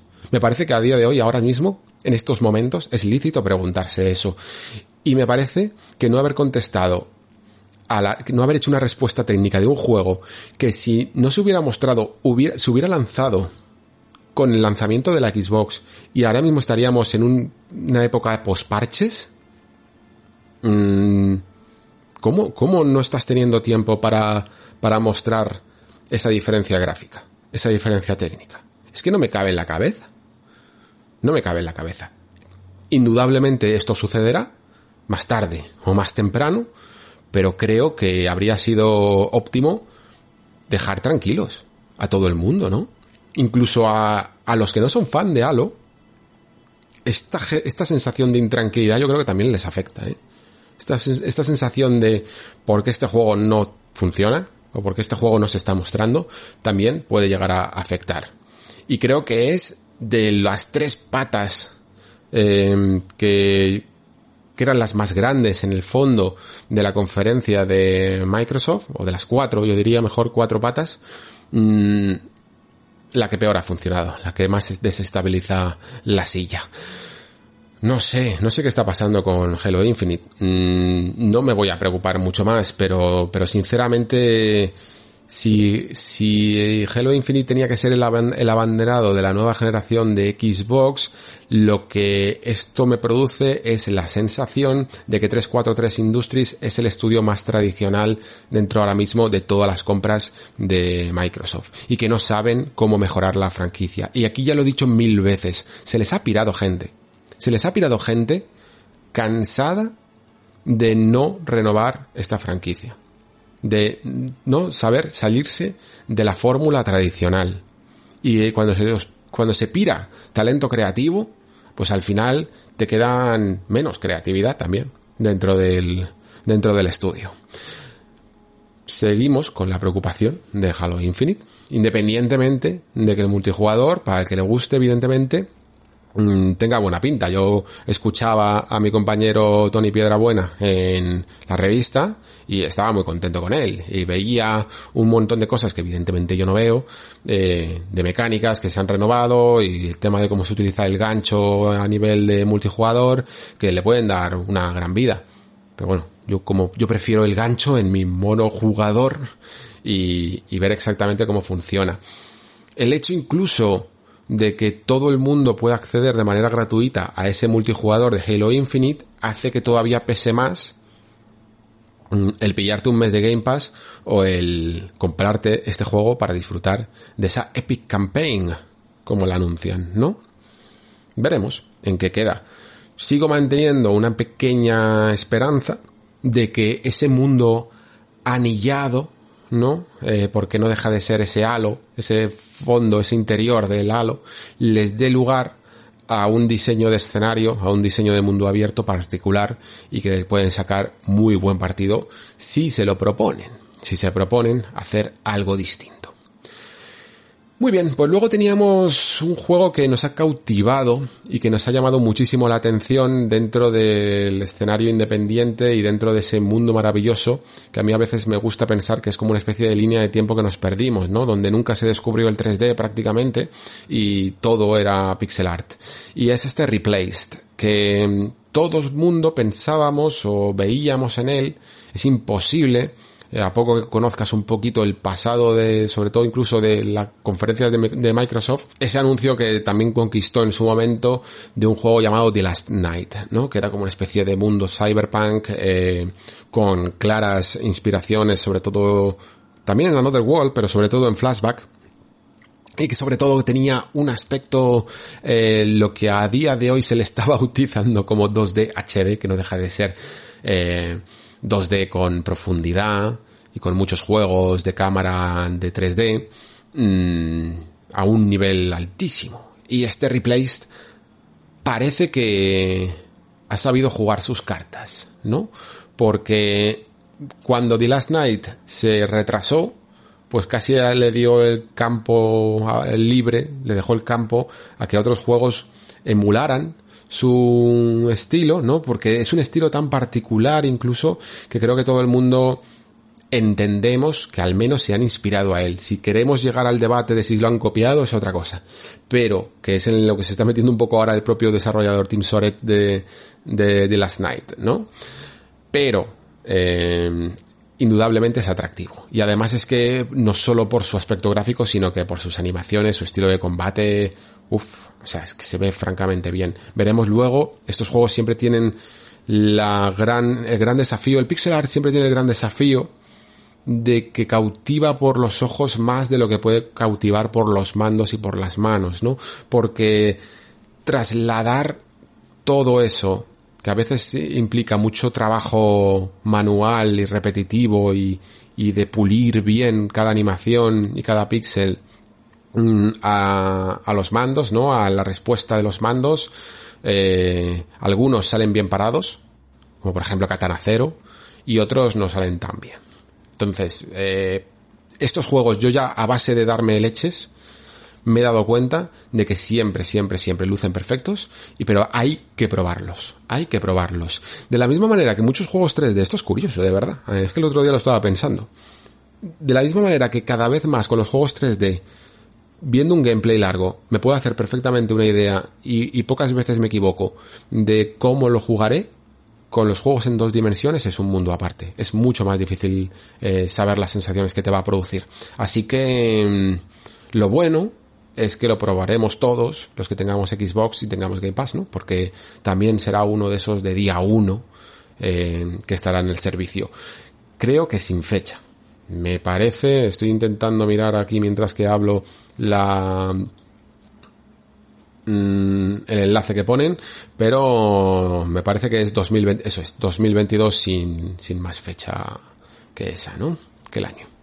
Vale, eh, Among Us, me lo salto evidentemente, Grounded, me lo salto evidentemente, y, y este del que tampoco tengo mucho que decir, pero me ha hecho mucha gracia, ¿no? Outer Worlds 2, que solo con un logo, mira, al menos demuestra eso, ¿no? Que si vas a, si vas a enseñar un logo, yo creo que esto fue prácticamente la idea primigenia de enseñarlo, en plan, porque sí, eh, Xbox seguro que les dijo, oye, mira, tenéis que decir que vamos a, vamos a decir que, que, se está haciendo Outer Worlds 2, es el momento, y ellos habrán dicho, pero no tenemos nada, y, le, y les habrán dicho, da igual, haced lo que sea, eh, un concepto y lo sacamos, que hay que, sacar un poquito de pecho. Y ahora han dicho, muy bien, somos Obsidian. Tenemos demasiada creatividad incluso para estas cosas, así que ya que vamos a enseñar un logo en llamas, vamos a hacerlo bien, ¿no?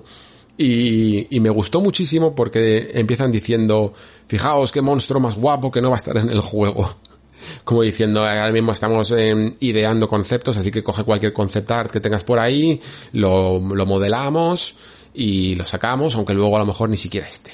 ¿no? Y todo el tráiler es autodescriptivo, paródico, ¿no? De lo que suelen ser los tráilers épicos rimbombantes que después no muestran nada.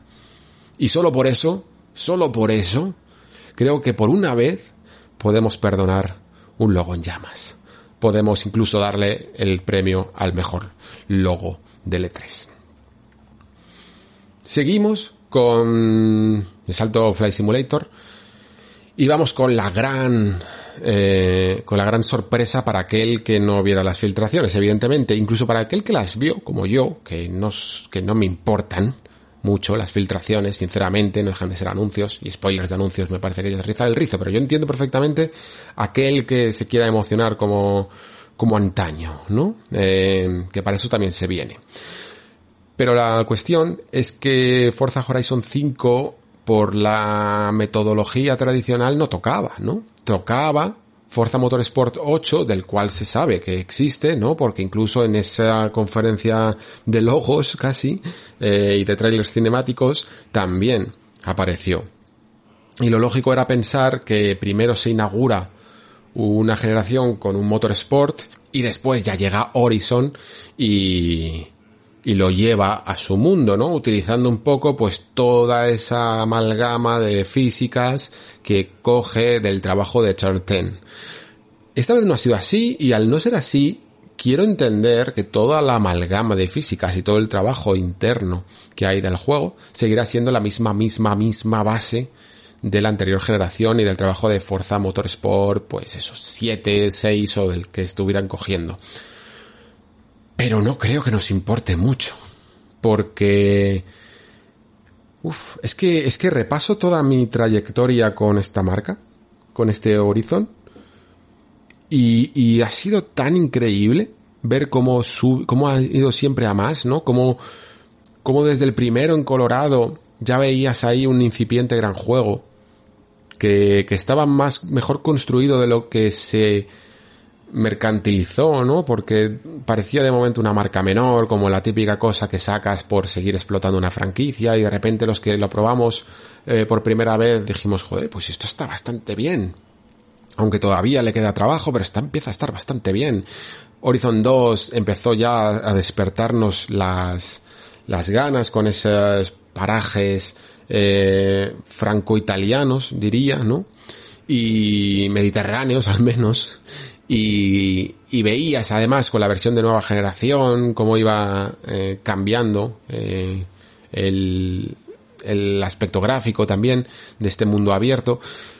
Y luego con el 3 ya creo que se coronaron. Creo que ahí fue cuando realmente hubo un gran salto y todo el mundo vio que esto ya no era una marca menor dentro de Xbox, sino que podía incluso lidiar al nivel de las más altas, ¿no? Creo que el trabajo que se hizo ahí en la de Australia eh, fue impresionante, creo que es la que, una de las que más disfruté yo, aunque después llegara 4 y con todo el tema de las, de las eh, estaciones en Gran Bretaña, uff, eh, ahí ya lo terminaron de bordar. Buenísimos, buenísimos. Incluso a día de hoy todos, ¿eh? Que parece que solo importa el último. Y parece incluso que solo le importa el último también a Xbox, que los va quitando de la propia tienda. Yo entiendo que, que hay licencias que pagar, pero leñe, está salvándote la vida, sinceramente, en la vida presente, la vida inmediata, esta franquicia. Durante toda la generación, cuando no salían casi juegos exclusivos de Xbox, siempre tenías un Horizon que te acompañaba. No los quites de la tienda, por favor. Y este Horizon 5 ahora en México, podrías llegar a pensar, bueno, pues has tenido hasta todo Australia, que es un país gigante, ¿no? Aunque después hasta ha sido uno menor con, con Inglaterra y le has metido todas las estaciones que no se ha hablado en esta, en este 5 todavía de si tendrá estaciones, ¿no? Pero la verdad es que el paraje de México es tan increíble que no sé si lo necesita porque menudo espectáculo en algunos momentos, sobre todo haciendo un juego de cámaras que nos han dejado, a mí me, os, os juro que ha estado, si no igual, muy de cerca a esas sensaciones de la primera vez que vi un Gears of War moviéndose, o ese momentazo que todo el mundo recordamos de un E3, de Lost Odyssey, cuando se mezclaba la cinemática con el combate en tiempo, bueno, en turnos, pero, pero con motor de juego, ¿no? esos momentos gráficos que de repente te hacen abrir bien los ojos, ¿no? Y ese momento en el que se ve un plano fijo de un paraje volcánico, ¿no? O de un cañón, y de repente la cámara pega un giro y se pone detrás del coche, que espero que esté en el juego, tal cual, que espero que los menús sean así, de dejarte el plano y simplemente un botón que ponga jugar y la cámara hacer y empezar la carrera. Uf, os juro que los pelos como escarpias cuando lo veía y cuando lo recuerdo ahora, ¿eh? Qué maravilla, qué maravilla. Con Playground ahora mismo es la Insomniac de, de Xbox. Por todo, digo la Insomniac por, para quien no lo haya escuchado esto, que lo he dicho varias veces, porque ahora mismo me parece que Insomniac es la compañía más elástica de Sony, la mejor preparada para la nueva generación, y Playground teniendo ya un juego para Series X y haciendo otra producción como Fable, son gente increíblemente solvente a la hora de hacer eh, desarrollo. Siempre cumplen. Y cumplen bien y a tiempo, ¿no?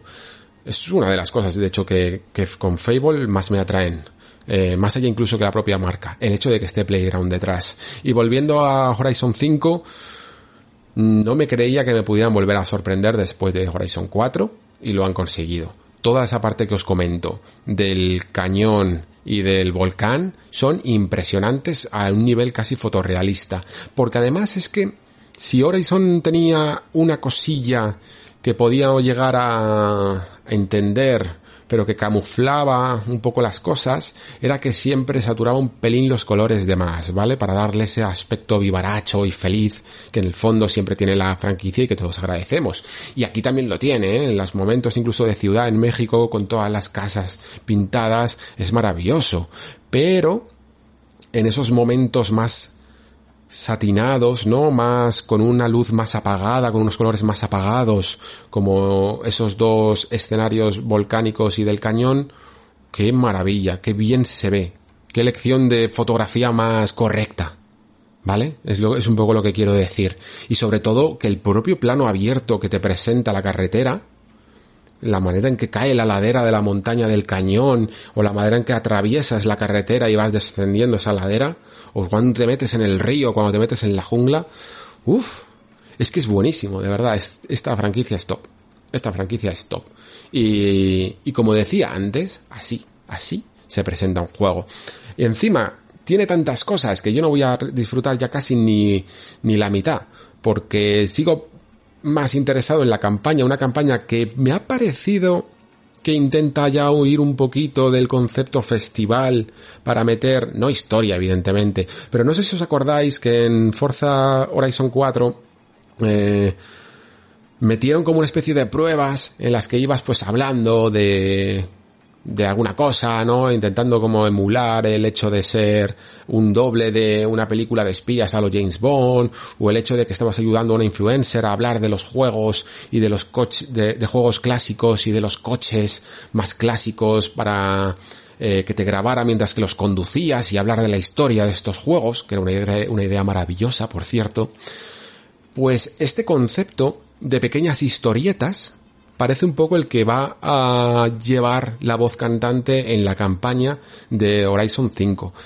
Y más allá de eso y de su mundo abierto, evidentemente, y de todos los desafíos que habrá por el camino, que tampoco creo ya que vayan a innovar mucho más, bastante innovación me parece salirse un poco del concepto de festival, que todavía no sé ni siquiera seguro de si lo van a hacer, es todas las partes de pruebas multijugador, ¿no? Parece que ese Battle Royale que se incorporó después a Forza Horizon 4 va a llegar aquí ya de primeras, con un montón de pruebas, con un montón de retos que se pueden hacer un poco sobre la marcha, ¿no? De la manera en que eh, te encuentras a un rival por la carretera y le puedes echar una eh, un pique rápido, ¿no? Con un par de direcciones de botón, le dices si quieres competir y el otro te responde que sí y cositas así, ¿no? Pues todas esas sinergias online que le gusta tanto hacer a la franquicia, pero que os digo de verdad que se que el juego no voy a decir que no las necesite, pero si eres de simplemente correr un, poco a tu bola, también te va a gustar. Este juego es la gozadera cuando necesitas desestresarte. Es mi juego de desestresarme. ¿eh? Incluso a veces sabéis que me gusta mucho este, tema de juego podcast, de ponerme a escuchar podcast y alguna vez lo he hecho también con, con pero su banda sonora transmite un buen rollo tanto que a veces simplemente escucho la música, echo unas carreras y me lo paso fenomenal. es de los pocos juegos en el que ah, dejo en un cajón mi cerebro de analista clínico por intentando ir al detallito a ver si está bien o no, si avanza la industria o no. Eso lo aparco y simplemente juego. Y eso también es importante. Eh, de las cuatro patas, uh, se me la voz y todo, ¿eh? ¿eh? de las cuatro patas de, de la silla grande, de, la, de, las pilares que iban a sostener esta conferencia, curiosamente la menos esperada quizá, es la más firme de todas. Y la que tenía el papel de la sorpresa, entiendo que es una sorpresa, entiendo que sigue siendo importante, sigue siendo arcane, pero no reconozco todavía al Arkane que a mí me gusta. Qué pena me da cuando pasa esto y me da pena ser un poquito sospechoso de más porque en el fondo todavía tenemos un simple tráiler eh, cinemático, ¿no? Aunque pueda llegar a ser el motor, que no estoy seguro ni siquiera de si es el motor, imagino que sí porque tampoco era, yo que sé, tan espectacular como para una CG.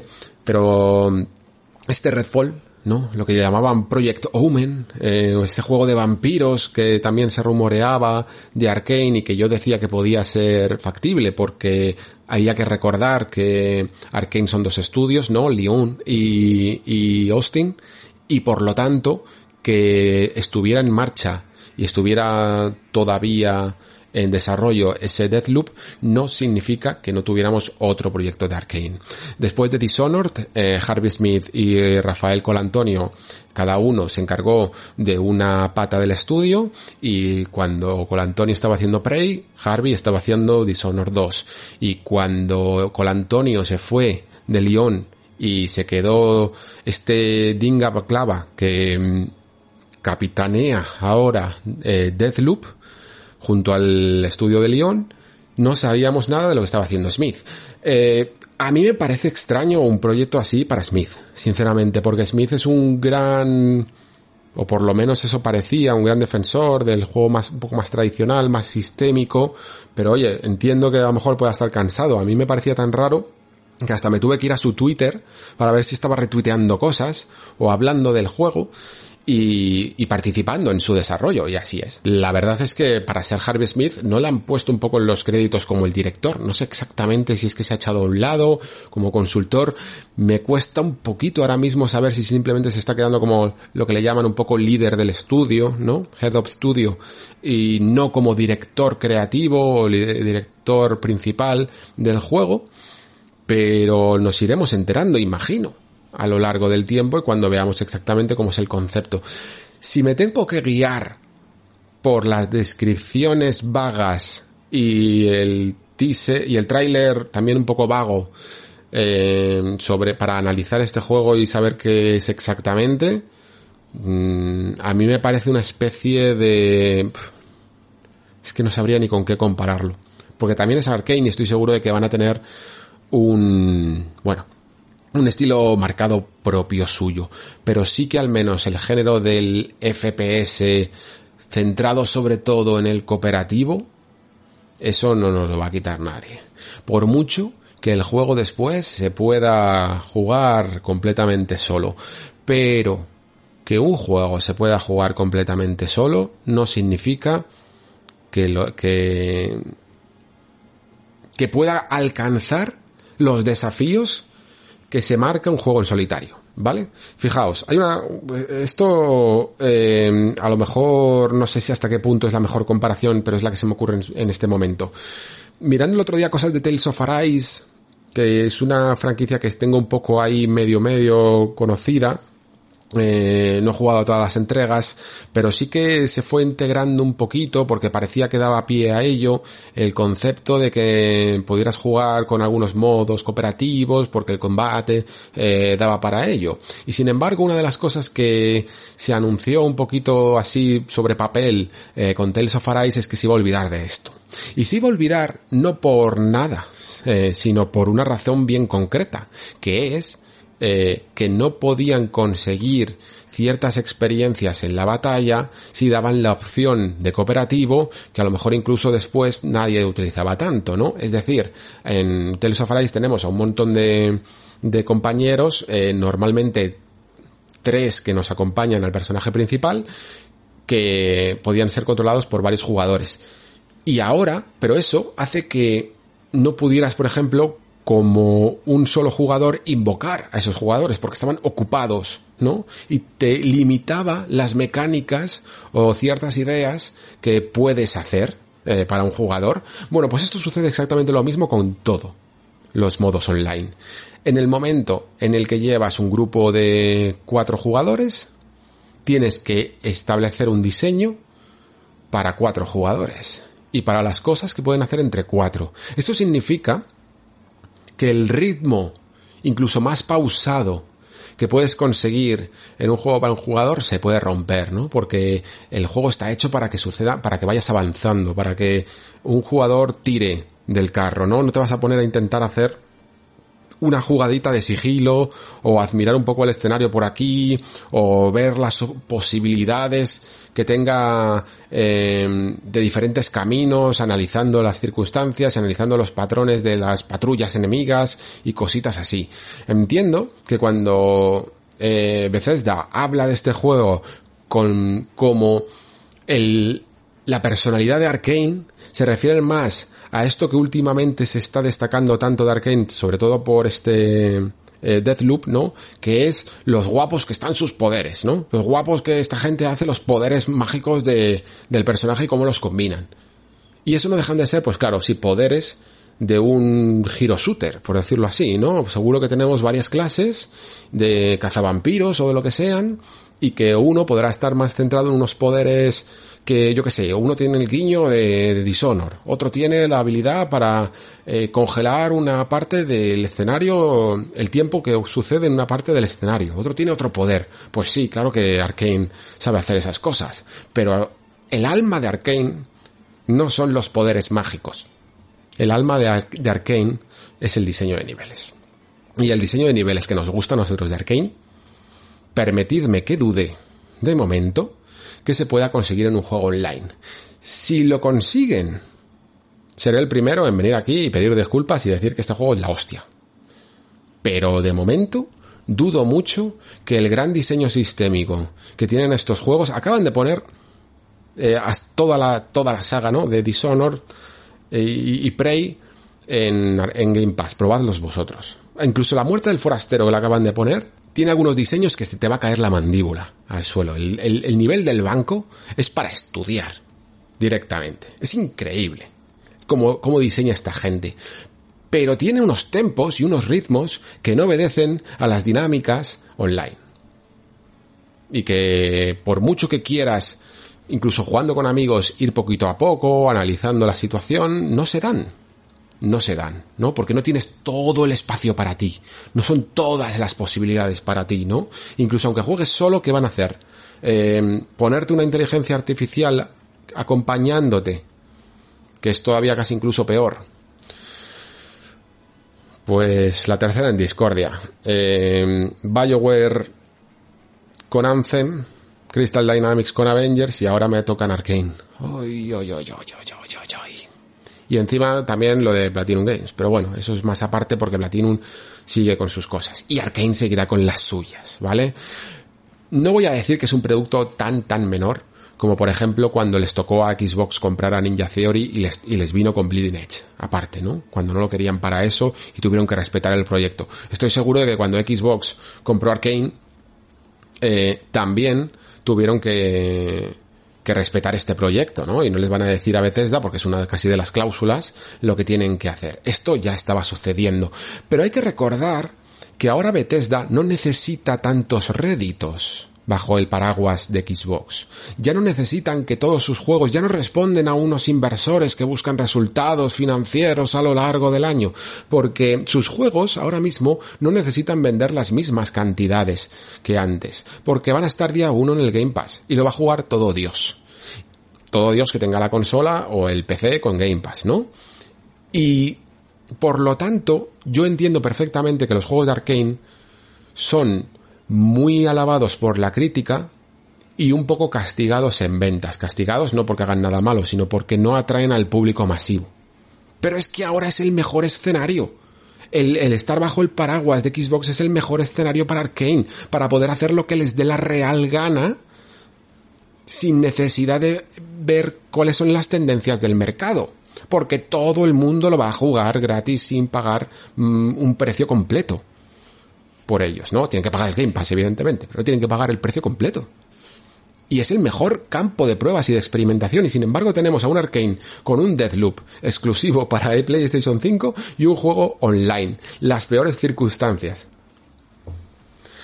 Así que comprendedme que, esté un poquito eh, decepcionado con Redfall. Lo tengo que mirar no es, y, fijaos que me mola mucho el juego de vampiro, aunque no me gustan los juegos de vampiros monstruosos, ¿vale? Pero no es exactamente la idea que tenía de, de un juego de vampiros de, de Arkane, sinceramente. Casi Vampire me parece más un juego de Arkane que esto. De momento por el concepto, ¿vale? Repito, seguro que lo voy a jugar y lo voy a probar, ¿eh? Teniendo en cuenta además que es eso, que está en el Game Pass. Pero de momento mis ilusiones, ¿no? Todo el, todo el trabajo que hay, o sea, todas las ilusiones que acompañan un juego hasta su lanzamiento y, las esperanzas y tal, se han diluido un poquito. Espero de todas maneras eh, probarlo y, y, tener citas con él eh, poco a poco, ¿no? Que imagino que si además es un juego multijugador puede que llegue a tener ciertas betas y lo podamos ir probando a lo largo del tiempo y me veáis cambiar un poco la voz a, medida que voy hablando del juego. Yo lo deseo, sinceramente. Pero también os digo, es que todo el mundo que me conoce me ha venido a escribir y diciendo, joder, vaya, estarás un poco decepcionado con lo del Redfall, ¿no? O sea, es que la gente que me conoce sabía perfectamente, ¿no? Que no era lo que más me, me iba a convencer. En fin, tocan conclusiones de esta jornada del E3, eh, toca hacer balance y lo que creo que más podemos destacar es que la conferencia es sólida, la conferencia tiene ritmo, la conferencia ha funcionado incluso para mi gusto mejor en el, entre comillas, relleno, que no lo es, que siguen siendo juegos muy muy válidos, pero los pilares principales se han tambaleado. Se han tambaleado. Starfield no estaba del todo preparado para salir, Halo Infinite se ha presentado de manera regular. Mm, personalmente, personalmente, Redfall eh, no es exactamente lo que esperábamos de Arkane y Forza Horizon 5 es increíble. Punto, no hay más que decir, ninguna objeción ahí, ¿vale? Es increíble, de verdad, ves el tráiler a 4K, lo merece. Y lo que nos dibuja es un poco lo que esperábamos y lo que llevamos eh, avanzando desde la es segunda temporada del Nexo famosa en la que terminamos con ese showcase de Xbox, eh, la conferencia de los logos, ¿no? En el que yo decía y anticipaba que esto iba a suceder. Evidentemente, con una pequeña puerta abierta, una ventanita abierta a la posibilidad de que algún desarrollo se adelantase. Pero no ha sido así. Hellblade no está listo. About no está listo. Em, Perfect Dark no está listo. Mm, Starfield no está listo. Eh, no, no está listo prácticamente. Ni siquiera Forza Motorsport 8 está listo, ¿no? Está listo Forza Horizon 5, que es un poco la que ha salvado. Eh, de momento, toca seguir esperando y es, y es relativamente lógico, esto es lo que siempre decía, ¿no? Que cuando te pones a comprar estudios en 2018 y no hay ningún problema, es cuando les dejaron, eh, vas a tener que esperar, vas a tener que esperar a que, a que tengas las producciones listas. El E3 de 2022 de Xbox, os lo digo ya, va a ser increíble. Con esas patas de esa silla férreas y múltiples y muy divertidas. Estoy convencidísimo. Va a ser la hostia, de verdad. 2022, ese 3, vamos a estar dando palmas. Megatón tras megatón, si que lo queréis así. Con un montón de gameplay que no hemos llegado a ver tanto en esta edición del E3. Con un montón de propuestas y algunas nos gustarán más y algunas nos gustarán menos, pero estarán más terminaditas. Pero por la parte de Xbox, toca esperar a esos juegos grandes. Mientras tanto, la idea, que siempre eh, también elucubrábamos por aquí, era que se supliera con mucho Game Pass, con mucha acción eh, de, estratégica, ¿no? Acción estratégica de coger a determinados estudios, determinadas producciones independientes y cositas así, y, y, traerlas a su amparo, ¿no? Me he olvidado ahora porque no salí aquí, no sé por qué, en el Twitter de Xbox y espero que no me esté dejando nada tampoco muy, muy, muy importante, pero me he olvidado de A Plague Tale eh, Requiem, se llamaba A Plague Tale 2, ¿vale? Que es un juego muy de, también de, de hacerte ahí su acción con, con Game Pass, por ejemplo. Esto es a lo que ahora mismo podía aspirar Microsoft, ¿no? A hacer este tipo de acciones que atrajeran a la gente a su ecosistema porque la consola tenía que salir cuando tenía que salir, no la podían retrasar, aunque los juegos todavía no estuvieran del todo preparados. Y mientras ir rellenando y rellenando, rellenando, hasta que llegue probablemente ese, yo especulaba, pues eso, que sería 2022 o 2023. Al final se ha quedado en término medio, finales de 2022. Creo que Starfield, más o menos, con a lo mejor alguna excepción, marcará el arranque de la verdadera generación de Xbox. Esto es un calentamiento, esto es ir poco a poco, pero creo que entiendo perfectamente a quien todavía no quiera hacerse con la consola, porque a lo mejor todavía no lo ve del todo necesario. Halo Infinite y Forza Horizon son probablemente grandes juegos, pero siguen un poco con ese espíritu clásico del Forza Gears Halo de toda la vida, ¿no?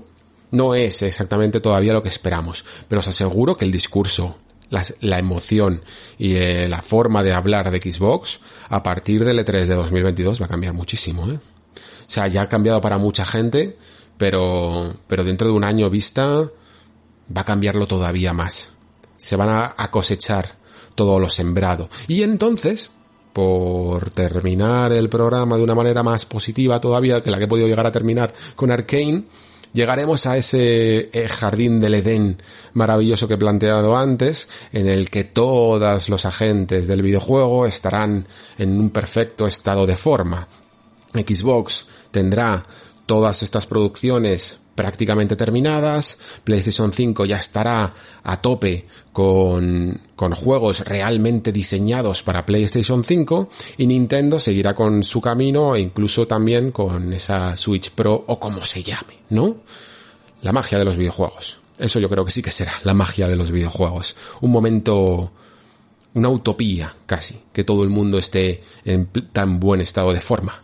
Toca esperar un poquito a ese futuro, pero al menos se plantea interesante, ¿no? Y tenemos cosas que jugar y también interesantes de camino hasta allí. No todo tienen que ser siempre los grandes nombres, evidentemente. Eh, todos los juegos que he ido nombrando como Psychonauts 2 o ese eh, Replaced que se parece al de la Story y cositas así, van a seguir ahí. Y en el futuro, incluso más adelante todavía, sigue siendo ilusionante por parte de Xbox, porque cuando se la, se la agote la mecha a medio a medio plazo, ¿no? Estos eh, Hellblade, este About, este um, Fable incluso, seguirá teniendo mecha larga con The Elder Scrolls 6 y Indiana Jones, que no es moco de pavo. Vamos, que la generación, eh, la segunda mitad de generación va a ser espectacular.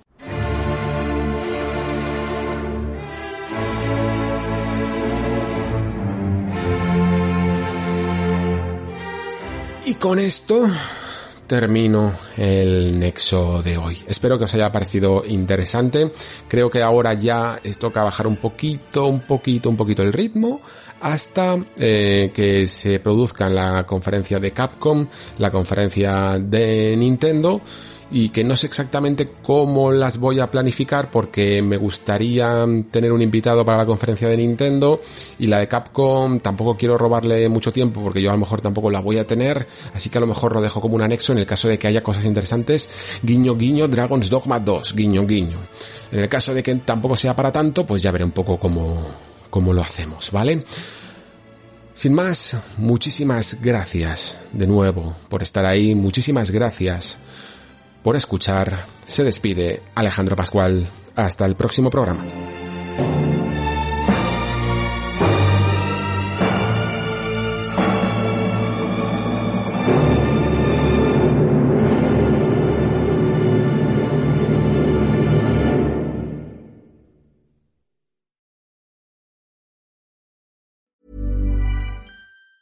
Hi, I'm Daniel, founder of Pretty Litter. Did you know cats tend to hide symptoms of sickness and pain? I learned this the hard way after losing my cat, Gingy. So I created Pretty Litter, a health monitoring litter that helps detect early signs of illness by changing colors, saving you money and potentially your cat's life. Pretty Litter is veterinarian developed, and it's the easiest way to keep tabs on your fur baby's health right at home. Go to prettylitter.com and use code ACAST for 20% off your first order and a free cat toy. Terms and conditions apply. See site for details.